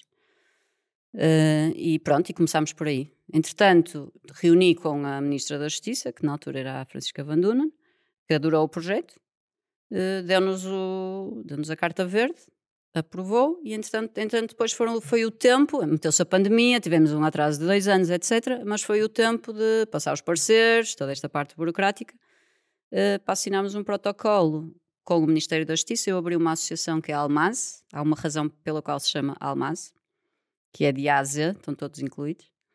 Então é almas, mas com Z no Exatamente. Fim. E que quer dizer diamante em russo. Top. Também. Um, pronto, abrimos a Almaz com, com um grupo de pessoas que eu tenho muito respeito e que está comigo uh, no board. Um, e começámos a operacionalizar o Prison Yoga Project em Portugal, com o, o Ministério da Justiça do nosso lado e abrindo-nos as portas do meio prisional, que é a parte mais complicada, porque o meio prisional tem muitas tem características que, únicas e particulares. Uh, abrimos, começámos com cinco prisões. Uh, Espalhadas pelo país, Exatamente. Começámos em março do ano passado, uh, com Sintra, Lisboa, Linhó, Santa Cruz do Bispo e Coimbra onde o projeto continua. E agora estamos a abrir, já abrimos a PJ do Porto, já abrimos Chaves, estamos em vias de abrir Tires, que, é, que tem, onde vamos estar na Casa das Mães, que é Tires é a prisão que tem as grávidas e, e as mães que têm bebês até 3 anos. Uh, vamos abrir uh, Faro. Os bebês estão lá dentro com elas? Sim, até aos 3 anos. E, e eu sei que isto não Chama-se Casa das Mães. Mas se mesmo que exista alguém cá fora que possa tomar conta? Os pais vão. Eles não, não, o projeto não. Até aos 3 anos o, o bebê tem que estar com a mãe. A partir dos 3 anos é que já pode ser considerado outra pessoa. Mas os primeiros anos de vida. Então vive na prisão, o bebê. Na prisão. Eu não tenho uma das minhas professoras deste projeto nasceu na prisão. Okay. E quantas aulas, eh, como é que funciona? Uma aula por semana, duas aulas ah, por semana? Então, depende dos, do, dos estabelecimentos. Temos estabelecimentos em que é uma aula por semana, temos estabelecimentos que é duas e já temos estabelecimentos que há três aulas, em que destas três aulas, uma é só de meditação. Duas são de yoga e uma é de meditação. Um, por isso varia do, do, estabelecimento. O mínimo é sempre começarmos com uma vez por semana para ganharmos cadência. Uh, como trabalhamos num projeto de voluntariado, como isto é tudo voluntário, voluntário, eu tenho, normalmente, no mínimo, tenho três professores por, por estabelecimento prisional que vão rodando. Uhum. Então eles nunca dão, dependendo da disponibilidade de cada um, mas vão rodando, à exceção de dois que tenho apenas um professor que, estão, que são, são regimes um pouquinho diferentes. Um, e tu já deste? Eu fui aulas. a pessoa que começou. Começaste? Eu iniciei e, e fui é a pessoa que, é? que dei mais aulas o ano passado, em Sintra. Como é que é? Qual é a diferença? Imagina, vamos comparar, se calhar para ser mais justo, compara com uma aula de pessoas que nenhum, nunca ninguém fez yoga, não é? Imagino que alguns dos reclusos já tenham feito, ou a maioria nunca tinha feito antes de ser preso. Não, alguns já, já feedback que tive dos meus alunos, alguns já, já tinham tido contacto com yoga, ou as uhum. mulheres. Mas é uma aula vezes. normalíssima. É uma aula de yoga? Pois, normalíssimo. E, mas não os, é... os movimentos, os, fazes Hatha Yoga ou Ashtanga? Ou então, como é isto como é que funciona? Uh, os professores que entram no projeto já estão formados. É, têm que entrar no projeto, fazem uma, enviam-nos um formulário, fazem uma aplicação e uma das coisas que nós pedimos é as certificações e eles já têm que estar formados. Um, o ano passado, e vai acontecer para o ano, nós uh, promovemos uma especialização que chama-se Trauma Informed Yoga por isso, yoga informado para trauma, que é uma especialização para professores uh, entenderem os contornos do que é que é ensinar yoga a pessoas que têm traumas em ambientes traumatizantes e que depois tem uma parte que, que é ajustada ao meio prisional.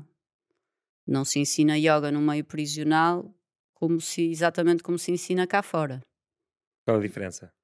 Uh, há muitas diferenças. Há muitas diferenças. Um, a, primeira, a primeira coisa é a forma como o professor se apresenta. Por isso, tudo o que tu vês de in, eh, fotografias do Instagram de professoras de yoga e, ou professores de yoga e a forma como se apresentam numa prisão muda. Porque, por exemplo, eu vou dar aulas a homens, então a forma como eu me visto muda. Menos justo? Não, não visto nada justo. Pois. Pelo contrário, é? nada justo. Ou seja, não... depois a, a forma como nós comunicamos as palavras que nós usamos e o contexto em que usamos estas palavras. Uh, usar a palavra liberdade dentro de uma aula de yoga cá fora e usar uma palavra liberdade dentro de uma, yoga, uma aula de yoga cá, lá dentro é muito diferente. Por isso temos que ajustar a forma como nós falamos. Temos que ter atenção uh, ao posicionamento dos alunos na sala. A maioria das nossas aulas são dadas em meia-lua, que é para o aluno não ter ninguém atrás. Hum.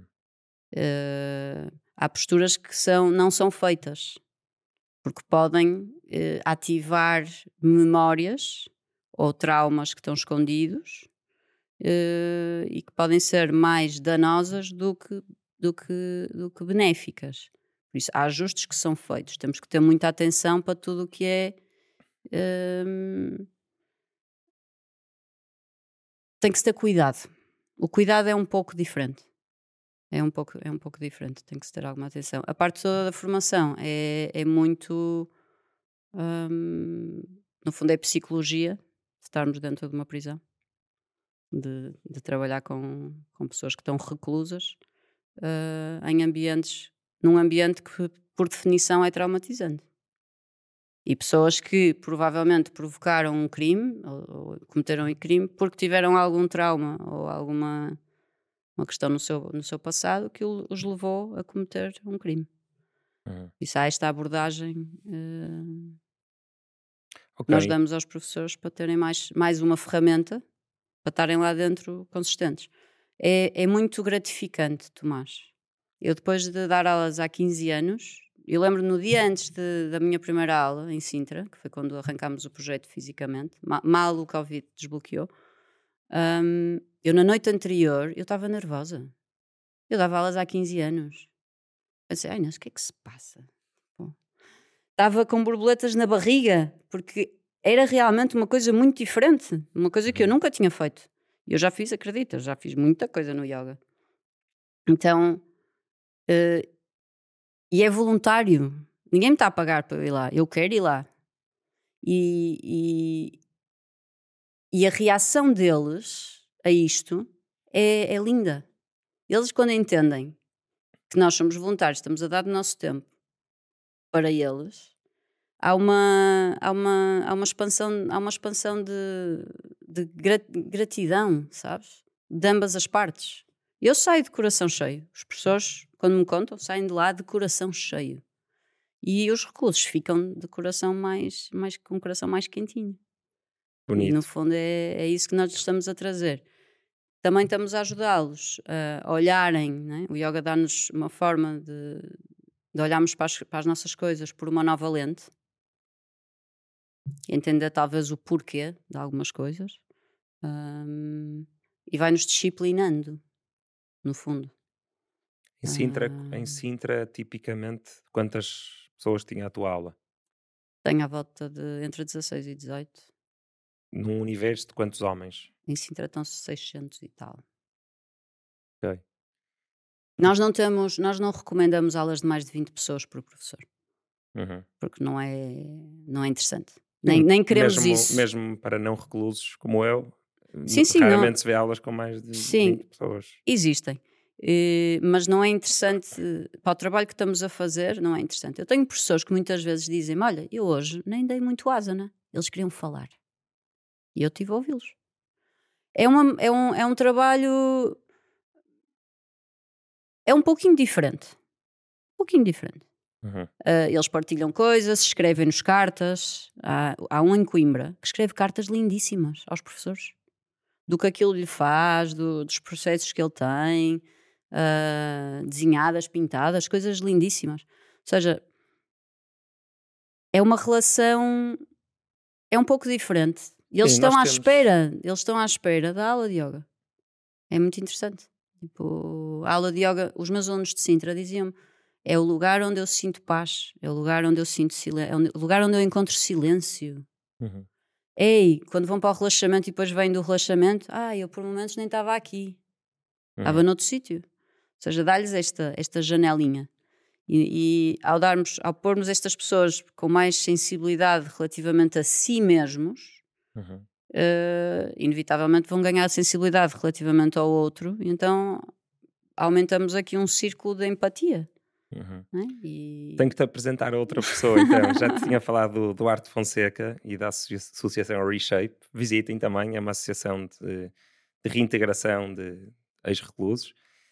E a minha amiga Terezinha Adão da Fonseca, que faz também sessões de pintura nas, ah, nas prisões, e é muito parecido com o que estás a dizer. Ela já me falou de pessoas que, que, dão esse feedback de ah, tipo, aqui é onde eu sei lá, consigo ficar assim, só, só o facto de estarem concentrados numa tarefa, numa só tarefa hum. durante algum tempo, a todos nós, é ótimo, sim, sim, por isso é, é que é, é terapêutico. Sim. E mais uma pessoa vou-te apresentar. Tem que ser a ir embora no carro, faço para não me esquecer. Isso, claro. Pronto, e então o projeto nasce deste protocolo com o Ministério da Justiça, Uh, nós, entretanto, tivemos reunião com o diretor-geral a semana passada, semanas. Sim, a semana passada, e conseguimos também, vamos, vamos abrir um lado científico, então vamos fazer uma avaliação de neuropsicofisiologia com com um psicólogo clínico e neurocientista, que é o Francisco Marques Teixeira, teu amigo que tu conheces Chicote. também. Exatamente. Um abraço para o Chicote. Espero que já consigas passar a arrebentação. e então, o que, é que, o que é que vamos aqui fazer? Vamos uh, avaliar, no fundo, a nível mental e com indicadores biométricos e neuro, neurofisiológicos, o que é que é o impacto do yoga e da meditação na população prisional. E também trazemos o ladozinho das ciências, que eu não preciso, porque eu sei exatamente o poder transformacional que o yoga tem, mas que é bom trazer para, para uhum. e mostrar a, então, quem, a quem gosta. Que eu também gosto. Não preciso dele, mas é fixe ver. É então é vão, vão, vão usar um eletroencefalograma para criar uma população de controle uhum. e depois uh, com os próprios reclusos, antes de começarem e depois de fazerem uns meses, comparar o... Sim, sim. Vamos criar intervalos de Ainda não sei, essa parte estamos a definir a metodologia, porque gostaríamos que isto fossem, serão teses de mestrado, uhum. uh, por isso será o tempo, o tempo uhum. da avaliação que eles definirem a nível da amostra, uh, antes, depois, população mulheres, população homens, entender isto, e continuarmos o que for possível, continuarmos a ir a medir, melhor, porque uh, há uma grande fatura que é a fatura de medicação nas prisões, é uma fatura pesada para o Ministério, uh, e se realmente o yoga e a meditação ajudarem a reduzir esta fatura, é um, é um winner para, todo, para, para todos nós. Nós acreditamos que o, e eu acreditamos e sabemos que o yoga faz isso e que ajuda nisto. Então reduz um custo para todos nós, não é? Exatamente, que pode ser reinvestido noutras coisas mais interessantes. E então, não é só isso, mais importante do que reduzir o custo, se, for, se forem medicamentos, por exemplo, para a ansiedade ou esse tipo de coisa, eh, liberta as pessoas dessas coisas. Exatamente. Uh, mas isso, é bom isso, para todos. Sim, esse, tem que, se calhar tem que falar com o Chico sobre isto, mas eu, esses estudos com eletroencefalogramas, imagino que, imagina que eu dormi pior e alguém me chateou ao almoço e, e medem depois disso, metem o eletroencefalograma no cérebro, não é? Pode ser muito diferente de um, de um dia em que eu dormi bem e comi bem e ninguém me chateou. Por isso imagino que seja preciso fazer várias medições antes e várias depois e depois uma média qualquer. Isso, isso caberá a eles claro. os, os detalhes Mas é todos é para, para, entendermos, não é? como vínhamos a falar no carro, o que é que é o erro. Pois, exatamente. E que parâmetros é que nós conseguimos manter, eh, manter isolados e que parâmetros é que são as variáveis. Uh, o que é que influencia, no fundo, o que é que pode influenciar. Mas uh, step by step, vamos lá. Uhum. Se alguém se quiser, hum. eu sei que já tens voluntários a mais, mas se alguém se quiser candidatar a, a ser professor de yoga nas prisões. Não, eu nunca tenho voluntários a mais. Ah, não? Nunca Achei que tinhas uma waiting list. E tenho. Ah, tenho. mas queres abrir em 600 prisões? 50. É assim, para abrirmos, o objetivo deste projeto é chegarmos às prisões todas de Portugal. E as privadas também? Uh, Portugal não tem prisões privadas. Sim, mas imagina que expandes para, para outros países. Não, não sou eu que expando, é o Prison Yoga Project Internacional. Okay. Eu te faço, nós, Almas, tratamos do Chapter Portugal. Ah, ok. Então, dentro de fronteiras de Portugal, uh, incluindo obviamente as ilhas, uh, temos 51 estabelecimentos prisionais. Uhum. Uh, gostaríamos de chegar a todos. aí vamos, devagarinho. Então, devagarinho ainda vai demorar ouve, um pouquinho, mas para chegarmos aos 50 e se, por definição, temos três, por, uh, três professores por estabelecimento, precisamos de 150, não é? Pois, e não podem ser todos de Lisboa e do Porto, nunca, imagino que a maior parte das nunca, tuas candidaturas... Nunca há mais. É, nós, eu preciso... Como é que isto funciona? Os professores entram no site, preenchem um formulário, o formulário faz, pergunta qual é que é o estabelecimento uh, de preferência da nossa lista, mas também pergunta qual é a área de residência. Porque para nós é fundamental que os professores estejam cerca do estabelecimento prisional, não seja mais uma coisa na sua vida, seja o mínimo, haver o mínimo de interferência na sua rotina, por isso mais próximo do estabelecimento prisional, eh, em que nós também cobrimos os custos todos que os professores têm, etc. Pelo menos a parte de despesas. Um, por isso vamos abrindo assim. E agora, obviamente, estou à procura de pessoas para completar a equipa do Montijo. Estamos à procura de pessoas para Faro, porque são as que estão na calha. Uhum. Eu tenho uma, uma lista de espera, mas uh, estão localizados noutros lugares. Então vamos tentando encaixando com, com o que vamos abrindo, no fundo. Qual é o site para as pessoas se registarem? prisonyogaprojectportugal.com Ok, vou pôr na descrição também. Boa. Vamos passar aqui, aqui então mais para a espiritualidade. Ah, mas interessante. Hum. Uh, quero só acrescentar mais uma coisa. Uh, se acreditas que não consegues fazer um projeto porque não tens dinheiro, pensa outra vez. Porque eu montei, nós montamos este projeto sem um euro. E este projeto está a andar uh, sem funding. E está a andar. Por isso, e, e, e, nós, principalmente no início, e, e, continuamos, tivemos o apoio incondicional da comunidade social, da, da sociedade civil. Sem dúvida. Uhum. Pessoas que nos deram tapetes, pessoas que nos ajudaram com manuais, pessoas que nos. Por isso, esse apoio, por isso, muito obrigada. Muito e, obrigada e mesmo. parabéns a todos que estão e, envolvidos. Por isso, se acreditam que, que é preciso dinheiro para começar alguma coisa, o que é preciso é coração e coragem. Coragem acima de tudo. Uhum. Uh, e, aquele, e aquela sensação que eu, que, eu, que eu sei que toda a gente tem dentro de si, que é eu sei que eu estou a fazer uma coisa certa. Uhum. Sabes? Calhar há pessoas que têm muita dificuldade em sentir isso. E isso é uma tragédia. Pronto, agora podemos passar para a, agora, agora podemos Sim. passar para a, para a espiritualidade. É, uma um bom link. Sim. Não, não, não, não, não me quero, arriscando-me aqui a, a, a querer comparar projetos de no voluntariado, comparing. I Não. don't compare. mas, eu vou- mas eu vou. Ok. Hum, foi um bocado que eu senti quando comecei o meu projeto na Índia. Ah, sim. foi, ah, tive aquela ideia e comecei a fazer e como co- lá está, nos primeiros três segundos começou a correr tão bem, pensei, ah, isso, isso ajuda-te, motiva-te também. Há uma parte eh, egoísta nisso, entre aspas, que é o facto de correr bem logo no início, claro que te dá força Motivação. continuar, não é? Motivação. Mas então, espiritualidade. Nós já falámos aqui da expressão New Age. O que é que tu achas dessa, dessa, dessa expressão? E, a da, e da sua história, não é? Porque a palavra evolui, a expressão Ah, evolui. Há um professor que está que está connosco no, no Prison Yoga Project, é o Paulo Reis, e ele é um scholar. E faz investigação de yoga e escreveu um livro de yoga em Portugal e está ligado à Universidade de Lusófona, por isso é uma pessoa que, a nível académico, tem muito peso e muito valor e muito estudo. E uma vez ele, ele- falámos sobre isso e ele fazia uma linha e pôs ah, o espiritual de um lado, o filosófico do outro e o New Age no meio. Filosófico, espiritual. e o New Age. No fundo, tentámos encontrar aqui o New Age ser um, um meio, tentar, tá, tá, É teologia, um bocadinho. sim, no, no fundo, tentar juntar um pouquinho estas duas, ser um middle point entre estas duas. Uhum. Ahm, eu não gosto da expressão, Pois, opá, é daquela expressão aí que Não- uma sustentabilidade, se não calhar. gosto muito, não é uma expressão que eu gosto de usar. Eu acho que É um bocado hoje em dia é usado mais para o negativo.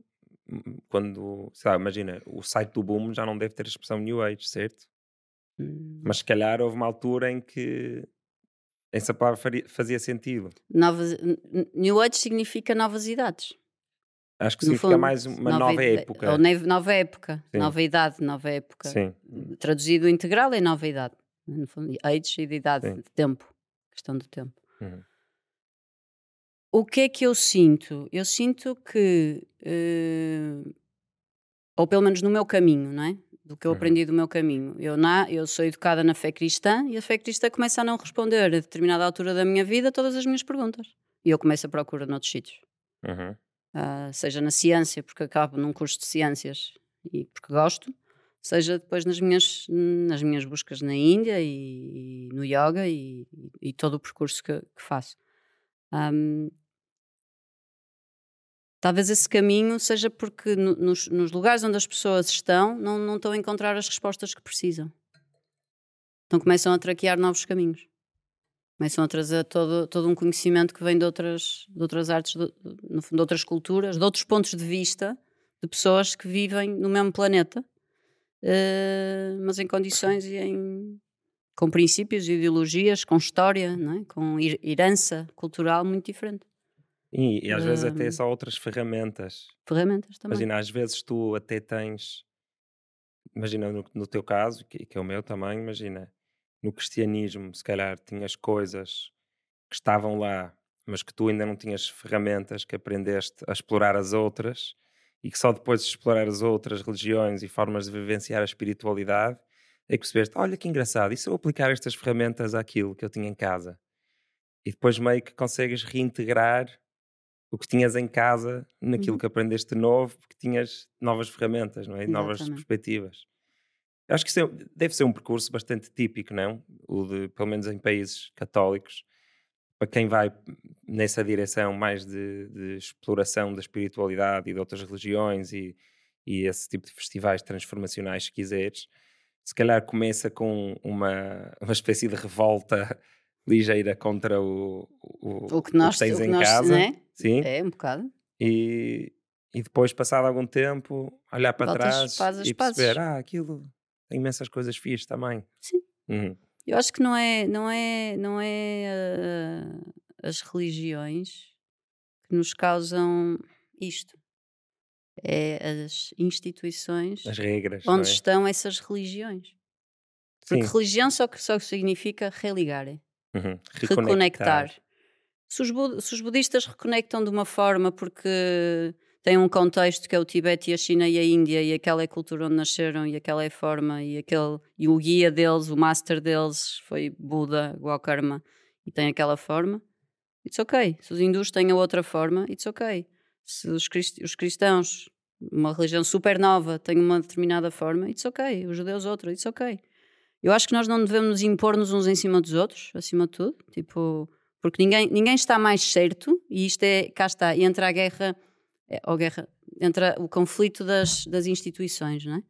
Porque uns estão, aqui, no fundo, acabam por ser power trips. Hum. A minha religião é mais certa que a tua, ou a minha religião é que sabe, o meu Deus é que não sei o que, pá, o meu Deus, não, é Deus.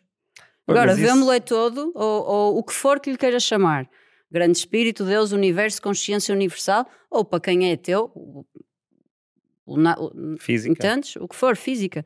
Metafísica. Mas que existe, existe. Que está, que está. O nome que lhe damos, do ponto de vista uh, que temos, do lugar do país, do lugar do planeta onde nascemos, da família que nos deu educação, tudo isto muda. Agora, se, no fundo, servem todas para nos ligar-nos com, com isto que está aqui dentro. De formas diferentes. Uhum. Eu, para mim, é isso. Eu, eu, quando as pessoas me perguntam, e tu acreditas em quem? Eu acredito em tudo religiões, respect them all. Love them all. És hominista. Ah, love them all. Uhum. Mas o... Cada um, cada uma há de ter os seus contornos e cada uma há de ter os seus, os, os seus handicaps. Nenhuma delas é perfeita. Nenhum líder espiritual é perfeito. Uhum. Uh, não é? Tipo, temos que parar de endeusar as pessoas.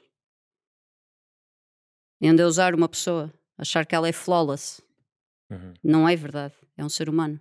Sim. Às vezes pode ter uma utilidade arquetipal, não é? Mas, mas saber, simbólica. Exatamente. Como Jesus e como Buda, que de certeza que também... Que depois viram ícones... Fizeram coisas feias, de certeza. Símbolos, viram vibrações energéticas. Sim, é? formas de estar até, talvez. Mas estamos a falar de dois homens, um que viveu há dois mil anos e outro que viveu há mil e quatrocentos anos. 1400? Uh, desculpa, 2600 anos. Uhum. Antes de Jesus Cristo. Ou seja, uh, este tempo todo fez com que eles virassem ícones. Jesus Cristo não virou o ícone da, do cristianismo logo a seguir a ter uh, morrido. Demorou claro. não sei quanto tempo. É? Uhum. Há um tempo. Viram ícones, viram, viram correntes energéticas, viram arquétipos. Uhum. No fundo, viram arquétipos, como outros arquétipos. Uhum. Uh, hoje em dia, eu acho que há o erro, as, acho que as pessoas estão a sair da, acho eu, da minha sensibilidade, desta questão do guru, o guru, né? Porquê? Porque de repente há uma série de notícias que aparecem across the world de, de, de algumas más práticas destes gurus. Quase sempre sexuais. Uh, lo que sea, que é para, nem, não começamos a entrar por aí mas uh, e as pessoas precisam da sua ligação direta com o divino. Claro. Eu lembro quando era mais nova e perguntava porquê que eu me tenho que confessar a um padre? Eu confesso-me diretamente a Deus. Porquê que eu vou estar a falar? Porquê que eu não preciso de um intermédio? Sim, acho que a Pronto, ideia mas é isto é, é minha... alguém para te orientar, Pronto. não é para, te, para conseguires ligar. Exatamente, Deus, mas isto era uma das minhas questões. Sim, sim. a? Tipo, a minha outra questão sempre foi porquê é que as mulheres não podem celebrar a missa? E continua a ser. E, e, enquanto, e, e isto, estamos a dar o exemplo, cá está, estamos a dar o exemplo da religião católica cristã aqui em Portugal, que é mais comum, etc. Um, quando a própria Igreja uh, reconhece Maria como, não é? Porque é que as mulheres, mãe universal, mas porquê? Qual é o problema? Uhum. Não temos voz? Não é? Qual é o problema? Eu celebro, eu celebro cerimónias. Sim, sim. sobre uma determinada, uma determinada cosmovisão que permite isso. E questiono isso, tipo, qual então, então há, há formas. Fizeste uma cerimónia no Boom do ano passado, não fizeste? Ou uma ou duas? Ah, já fiz várias, em muitos sítios. São, são cerimónias são de, fogo. de fogo. sim. Certo. Acho que pronto, é outra, são outros 500. Uhum. Mas pronto, eu acho que o que eu sinto foi, desde que eu voltei para Portugal há, há sete anos, seis anos, faço este ano sete anos, uh, o que eu só entendi de ter vivido muito tempo no México também, e de haver outra forma das pessoas se religarem nesse lugar onde eu vivi, Uhum. O que eu senti foi aqui as pessoas, uh, o que eu senti é resgatar esta ligação com o divino, mas o divino que existe dentro de cada um. E que depois é plasmado, pronto, existem os arquétipos, ah, gosto daquele, gosto daquele, ou identifico-me com este, ou gosto de ir ouvir aquele, aquele, aquele professor, ou aquele, né? Tipo, tudo ok, o conhecimento está. Agora depois é, é, a forma como o absorvemos e o que é que nós depois vamos fazer com ele. E o que é que faz sentido dentro de nós e o que nos faz ligar com o nosso espírito. Uhum. E depois fazer isto em prática, na prática. Né? Para mim a espiritualidade tem que ser prática. O projeto das prisões tem uma componente espiritual prática. Claro que sim. Também, não é? Uhum. Então vem por aí. E se calhar esse é isso que as pessoas sentem, essa paz que se calhar alguns reclusos sentem, é espiritual. É, exatamente, chegam aí. Que, que para mim está li intimamente ligado ao físico também, claro. ao mental. Às vezes fazem-me uma crítica, que se calhar também. Eu, eu, fa eu falo bastante, tento falar bastante de espiritualidade neste podcast, uhum. tanto quanto possível. E às vezes fazem uma crítica já me fizeram num episódio e também na vida real, que é de uma espiritualidade buffet, que é uma crítica. Eu sou como tu, sou hominista. Acho que todas as religiões são uma janela para, para o divino, ou para, para, para Deus, ou para a metafísica, o que quisesse chamar. chamar. E, e essa, essa coisa metafísica é uma coisa assim, imagina, colorida e fractal, e há, e há assim uma tela que tem várias janelinhas. imagina, uma tem um símbolo de uma cruz, ou tem um símbolo de do Islão, outro pronto, tem a roda do budismo, pronto. São todas janelas para o que está por trás. Sim. Mas não podemos confundir a janela com o que está por trás, que é o que estavas a dizer, de confundir a instituição com, com a divindade.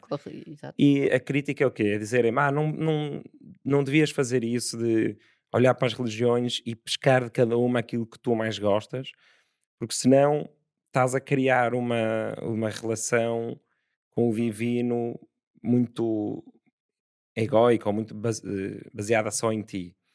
Porque cada uma delas, cada uma dessas regiões tem práticas ancestrais e que tem, e que tem método e que tem às vezes substâncias e que tem pronto, ritual que como tem muitos anos, é provável que sejam as estratégias vencedoras para fazer essa religação. E e por um lado faz-me sentido, por outro lado, eu como sinto a espiritualidade como sendo uma coisa pessoal, íntima, muito íntima, não é? Da minha relação com o cosmos, eh, também não vejo mal em criar a minha própria religião, que não conta ninguém, mas que é só minha. O que é que achas sobre isto? Achas que devíamos respeitar, eh, não devíamos ser tão buffet? Ah, eu acho que quando eu era pequenina, a minha primeira a minha crise espiritual começa aí à volta dos meus 14 anos, no, quando começo a entrar na puberdade, né? porque eu fiz tudo direitinho. Eu ia à missa, era ajudante do padre, uh, fiz a primeira e a segunda comunhão, não sei o quê, de repente começo a fazer perguntas que não me conseguiam responder e fui, fui buscar. Um... Lembras-te de alguma pergunta? Lembro-me a origem de Deus. Mas isso já consegues responder? Hum, não necessariamente, mas já tenho mais algumas uh, luzes. Ainda estou no, no, caminho. Um, mas então, desculpa, perdi-me. Fizeste Estávamos... tudo direitinho e aos 14, na, entra na entrada da puberdade, começaste a. Certo, mas agora perdi-me do que estávamos a falar antes. Eu estava a dizer do buffet. Ah, religião buffet. buffet. Religi... Espiritualidade. Ah, buffet. já sei, já sei. Então, para mim era, eu, eu cheguei a uma altura que era, então, uh, eu criei o meu próprio Deus na minha cabeça. O que é que era a mim, o meu ideal de Deus? Como é que Deus seria para mim no ideal? Aposto que era branco. Eu depois, não, não tinha. Era uh, as qualidades. Tá, estás a ver que qualidades é que este Deus teria que ter, não é? Para, se, para o meu Deus ideal. Sim, sim que eu acho que é um bocadinho. Cada um de nós tem uma visão. A minha visão nunca vai ser a tua. Por mais que nos, nos descrevam como é que alguma coisa é, tu vais continuar a ver na tua lente, eu vou continuar a ver na minha. Há sempre uhum. perspectivas. Por isso eu criava isto na minha cabeça enquanto criança ou entrar na adolescência, porque eu, eu tinha uma ilusão, não é?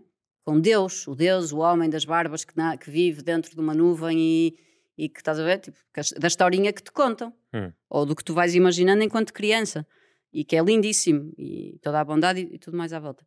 Mas eu criava esta, esta, esta coisa de, do, do meu Deus ideal e eu follow that uh, God with what I, I knew.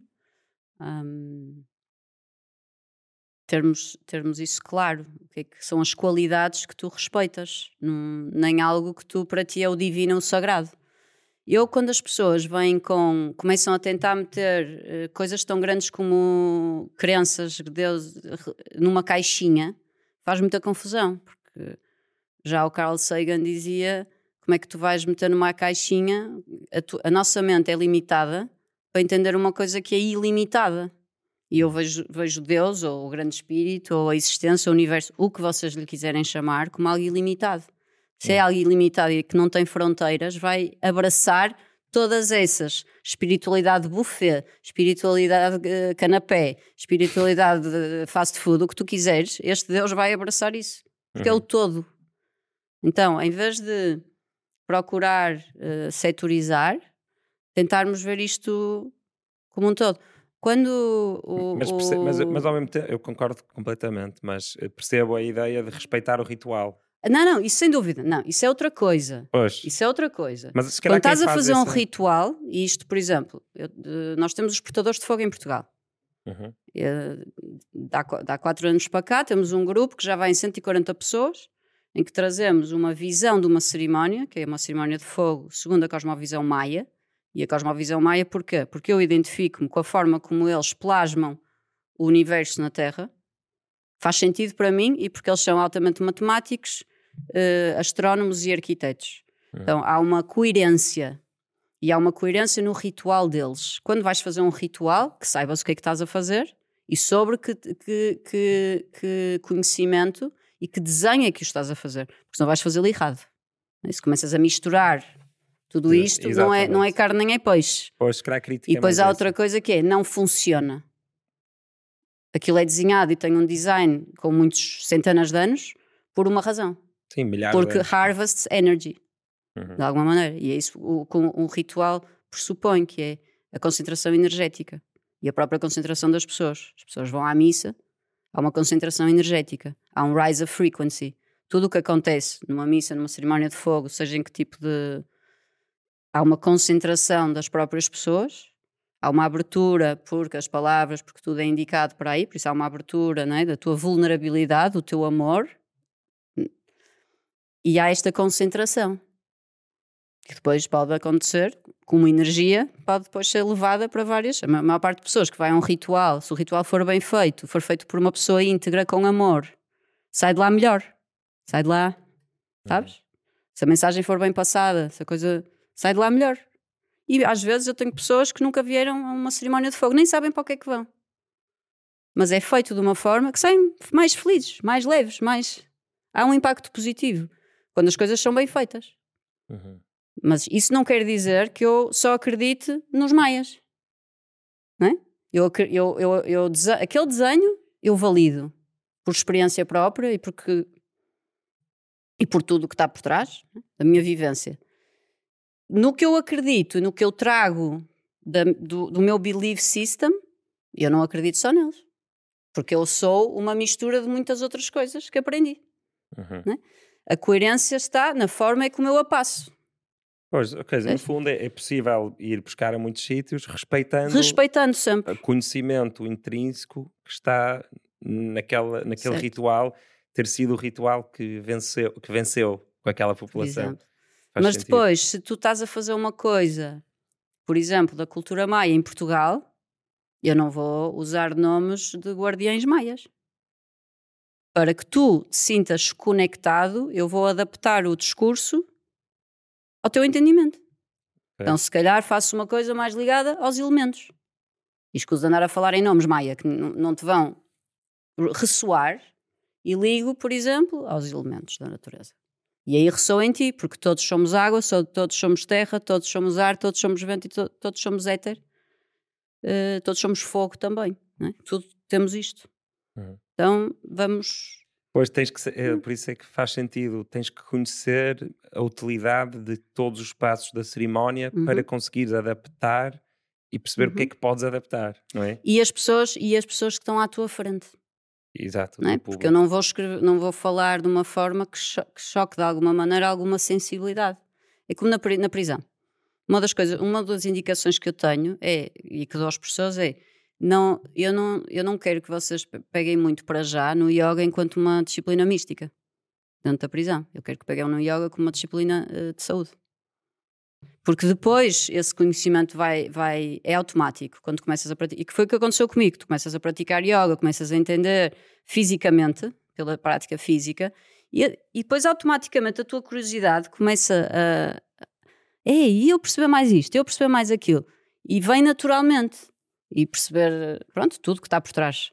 Enquanto, na prisão, tu não sabes se o público que está à tua frente, ou em que é que eles acreditam, de onde é que eles vêm, de onde é que eles não vêm, então we restrain, nós tentamos não entrar muito numa, como eu às vezes digo, no, no discurso psíquico ou mágico e mantermos ali, ou místico ou mágico, e mantermos ali numa coisa mais tangível para todos, para eles começarem a sentir os benefícios fisicamente e depois quererem ter uma vontade de conhecer mais a técnica, ou não, ou não, mas tentar não, não ferir suscetibilidades ou sentir que alguém se sinta segregado porque não diz Om ou não Shivaya, estás a ver? Tipo, não quer, mas estas coisas existem. Eu sei, mas imagina que existem. estás a fazer a cerimónia maia. Imagina que tu conheces ah, profundamente a cerimónia maia Sim. e sabes porque é que cada passo do ritual é como é, uhum, ao ponto de, poder, de poderes adaptar partes, uh, essa Sim. parte, por exemplo, de, em vez de dizer nomes maias, dizer os elementos. Uhum. Ainda assim, se tiver lá alguém maia, se calhar vai ficar ofendido por não teres usado os termos originais, não é? Não sei. Por isso, acho que, acho que preocupar-te com estar a ofender não, não, acho que não é. Eu não estou Podes... a ofender. A partir do momento que a minha intenção é boa e a minha, a minha motivação é boa, o karma só é gerado a partir da tua motivação. Eu posso cometer um erro. Isso é muito anti-2023. Ah, eu, eu chamo-lhe o que quiseres, mas é verdade. Eu concordo. O sim. karma é gerado não é, não é pelo, pela ação, é pela motivação. Eu posso cometer um erro. Ah, desculpa, não foi por mal. É a motivação. Uhum. Por isso, é tudo a motivação. Se, estás, se uma pessoa está-te tá, tá, tá, tá a facilitar uma, uma cerimónia, por exemplo, um casamento, caso pessoas, batizo pessoas, não quero usar esta palavra. Casar também não porque são eles que se casam, mas fazer uniões de amor e de casamento. Porque hoje em dia as pessoas não se sentem tão identificadas de ir a uma igreja Sim. Estás a ver? Não querem isso já, já querem outras formas. O meu pai também já casou umas pessoas, porque queriam casar pela igreja e eram os dois divorciados, então não já podem. não podiam. Cá está, estás a ver?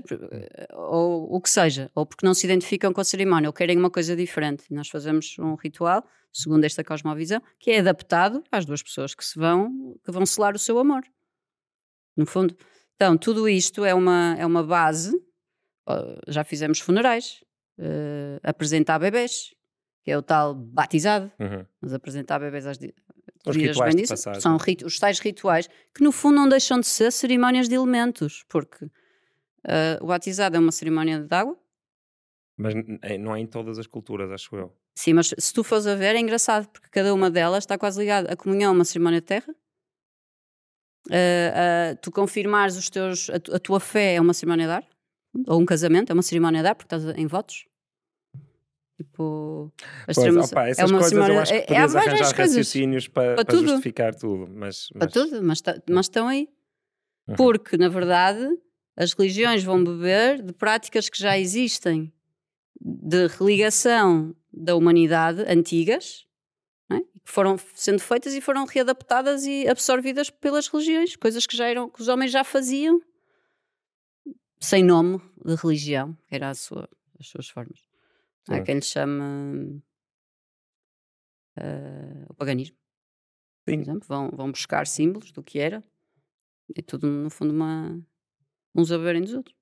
Sim, e era uma dimensão da vida tão, tão normal ou essencial como comer, ou beber, ou caçar. É? E perdemos isso. Mesmo quem é religioso ou espiritual hoje em dia, eu acho que já está mais compartimentalizado. Não é? Já não é como antigamente em que fazia parte de tudo o que tu fazias sem estares a pensar que fazia uhum. parte de uhum. tudo o que fazias. É?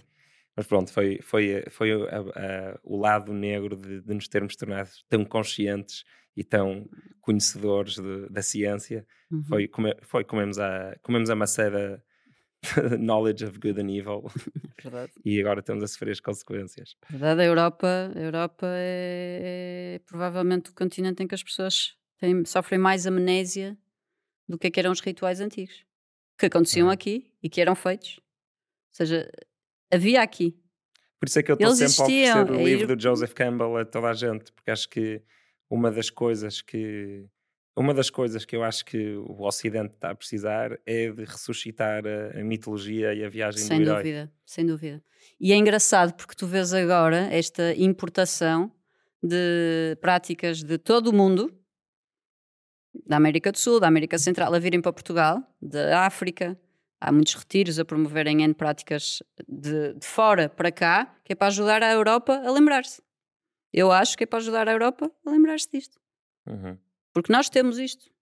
Sim, sim, sim. Temos isto. Tem é que estar, é... Temos é que nos lembrarmos. E se calhar, se, quem, se, quem se puder ainda sentar com bisavós, se calhar também não foi assim há tanto tempo. Quem se puder sentar com bisavós ou pessoas que, mais antigas, conseguimos ir encontrar rituaizinhos que eram feitos. Eu lembro-me quando comecei, eu trouxe as, os salmadores mexicanos, que são, é uma peça que parece um santo grau de, de, cerâmica, onde nós fazemos o fogo, que é a portação de fogo, implica este instrumento. Quando eu pedi a um oleiro em, em Mafra para mas fazer, ele olhou para mim e disse: Isso é um perfumeiro. E é um perfumeiro. E ele mostrou-me a portuguesa. Lindo. Estás a ver? E eu vejo uma copaleira muito parecida, que é o chamado perfumeiro, e tive pessoas que me disseram: Eu já vi isso em casa da minha avó e na quinta de não sei o quê. Ou seja, existem. Eu fui ver, fui, eu fui andar à volta do mundo para aprender sobre uma coisa que existe cá. Foi como aconteceu com Exato. a Cítara. E está esquecida. Estás sim, a ver? Sim, sim, sim, Mas existe cá. E eu ri-me quando ele mostrou, comprei uma e tudo, e agora nas iniciações mostra, ah, nós temos a portuguesa também. Por isso, é só uma questão de nós irmos resgatar. Uhum. E, e, muito do que eu sinto das pessoas estarem um bocado à, à toa ou não saberem onde encontrar é porque lhes falta este, esta religação. Sim, é isso, acho mas, que falta uh, mas é, mas rituais de passagem. Também acho que está a acontecer cada vez mais. Os rituais de passagem. Sim, acho que falta. O Joseph Campbell fala muito uhum. sobre isso e, e realmente existe uma utilidade que é óbvia e que nem sequer tem que ser espiritual, que é de momentos na tua vida, por exemplo, os rituais de passagem da, da adolescência para a idade adulta nos homens. São momentos de dureza e em que, em que existe um, um evento na tua vida suficientemente traumático ou memorável para tu saberes, ah não, há um antes e depois daquilo. E, e pronto, há quem diga que haver tanta gente com 40 anos hoje em dia que ainda é muito infantil tanto na, na, maneira como utiliza o tempo, como na relação com a mãe, tem como, a ver com faltas de rituais de passagem. Como na relação com o outro. Como na, na sua autorresponsabilização das coisas. Existem 40, 50 anos, eu às vezes hum. encontro nos 50 também. Sim, não, pode ser para sempre. Exatamente. Por isso, sim, acredito que é bastante importante. Bastante. Não falámos disto. Ah, boa. Vamos falar disto. Queres mostrar? Quero. A Inês, não, não falámos disto, não falámos de kombucha, não falámos de pai, 30 coisas que a Inês também faz. Isto é o, o jogo de yoga que a Inês criou, chama-se My Yoga. Onde é que as pessoas podem brincar com isto? Então, FNAC, é assim? Majora. Uhum. Por isso, isto foi um convite da Majora para, para se criar um jogo de yoga onde pudéssemos inspirar as crianças a jogar ao yoga e juntar famílias também. Uh, é totalmente prático. Também a ideia era, a ideia era, eu não, tive amigos que me perguntaram porquê é que não fazes uma app? Isto foi em frente à cara. Porquê é que não fazes uma app? E eu, exatamente porque eu quando cresci, cresci com jogos de tabuleiro e a ideia é tirar as pessoas dos monitores e voltá-las a, a juntar à volta de um jogo de tabuleiro. E depois é um jogo prático, tu tens que fazer posturas para, para, para, para alcançar o teu objetivo. Temos aqui uma postura. Então, uh, no fundo, vai-te obrigar a mover não é? o corpo e é divertido. Então, Majora... Está organizado por dificuldade? Não, está organizado por uh, categorias. Tens os animais, o grupo dos animais, tens o grupo das coisas e objetos, tens o grupo das posturas da natureza e depois tens um grupo que é que tem basicamente tens que fazer posturas em par. É acro yoga, não é? É, ou seja, há uma parte tu não ganhas o jogo se não colaborares também com o teu adversário. Porque para mim é importante trazer a parte colaborativa e não só a parte competitiva a, a um jogo Uh, principalmente de yoga, né? porque yoga é união, não é, não é segmentação, por isso isto ser um jogo competitivo apenas não, não fazia sentido, então uh, tem esta parte. Não sei se te lembras, mas olha o que eu encontrei. Ah, claro. Isto foi um presente de Natal para o meu filho Pedro quando ainda estava na barriga. É verdade. Top. Ainda não jogámos nenhuma vez, mas pá, com bebê. É Então, mais encontram, na, encontram no site da Majora, na FNAC, no Gal Corte Inglês, em vários sítios, ou então podem mandar uma mensagem, eu ainda tenho alguns em casa, e os que comprarem a mim remetem para o Prison Yoga Project. Isso o dinheiro vai para, vai para, a, nossa, Boa. para a nossa associação. Top, Inês, olha, obrigado. Nada, mesmo meu bom, querido. mesmo completo. Fixe. É um gosto. Obrigado também a quem nos esteve a ver ou a ouvir. Eh, não fujam já. Por favor, deixem um like, ou um comentário ou uma subscrição para, para que isto vá para os algoritmos e chegue mais longe. Se quiserem apoiar este projeto, que é um projeto que ainda está bastante no início e precisa do vosso apoio, por eh, 3,5€ por mês podem apoiá-lo e depois há outros patamares, podem ter eh, acesso a eventos, a conteúdo backstage e muito mais. E por hoje foi tudo. Foi com a Inês Aires e foi espetacular. Obrigado. Até à próxima. Hello. Ah, Que bom. ah, ficávamos aqui um dia inteiro.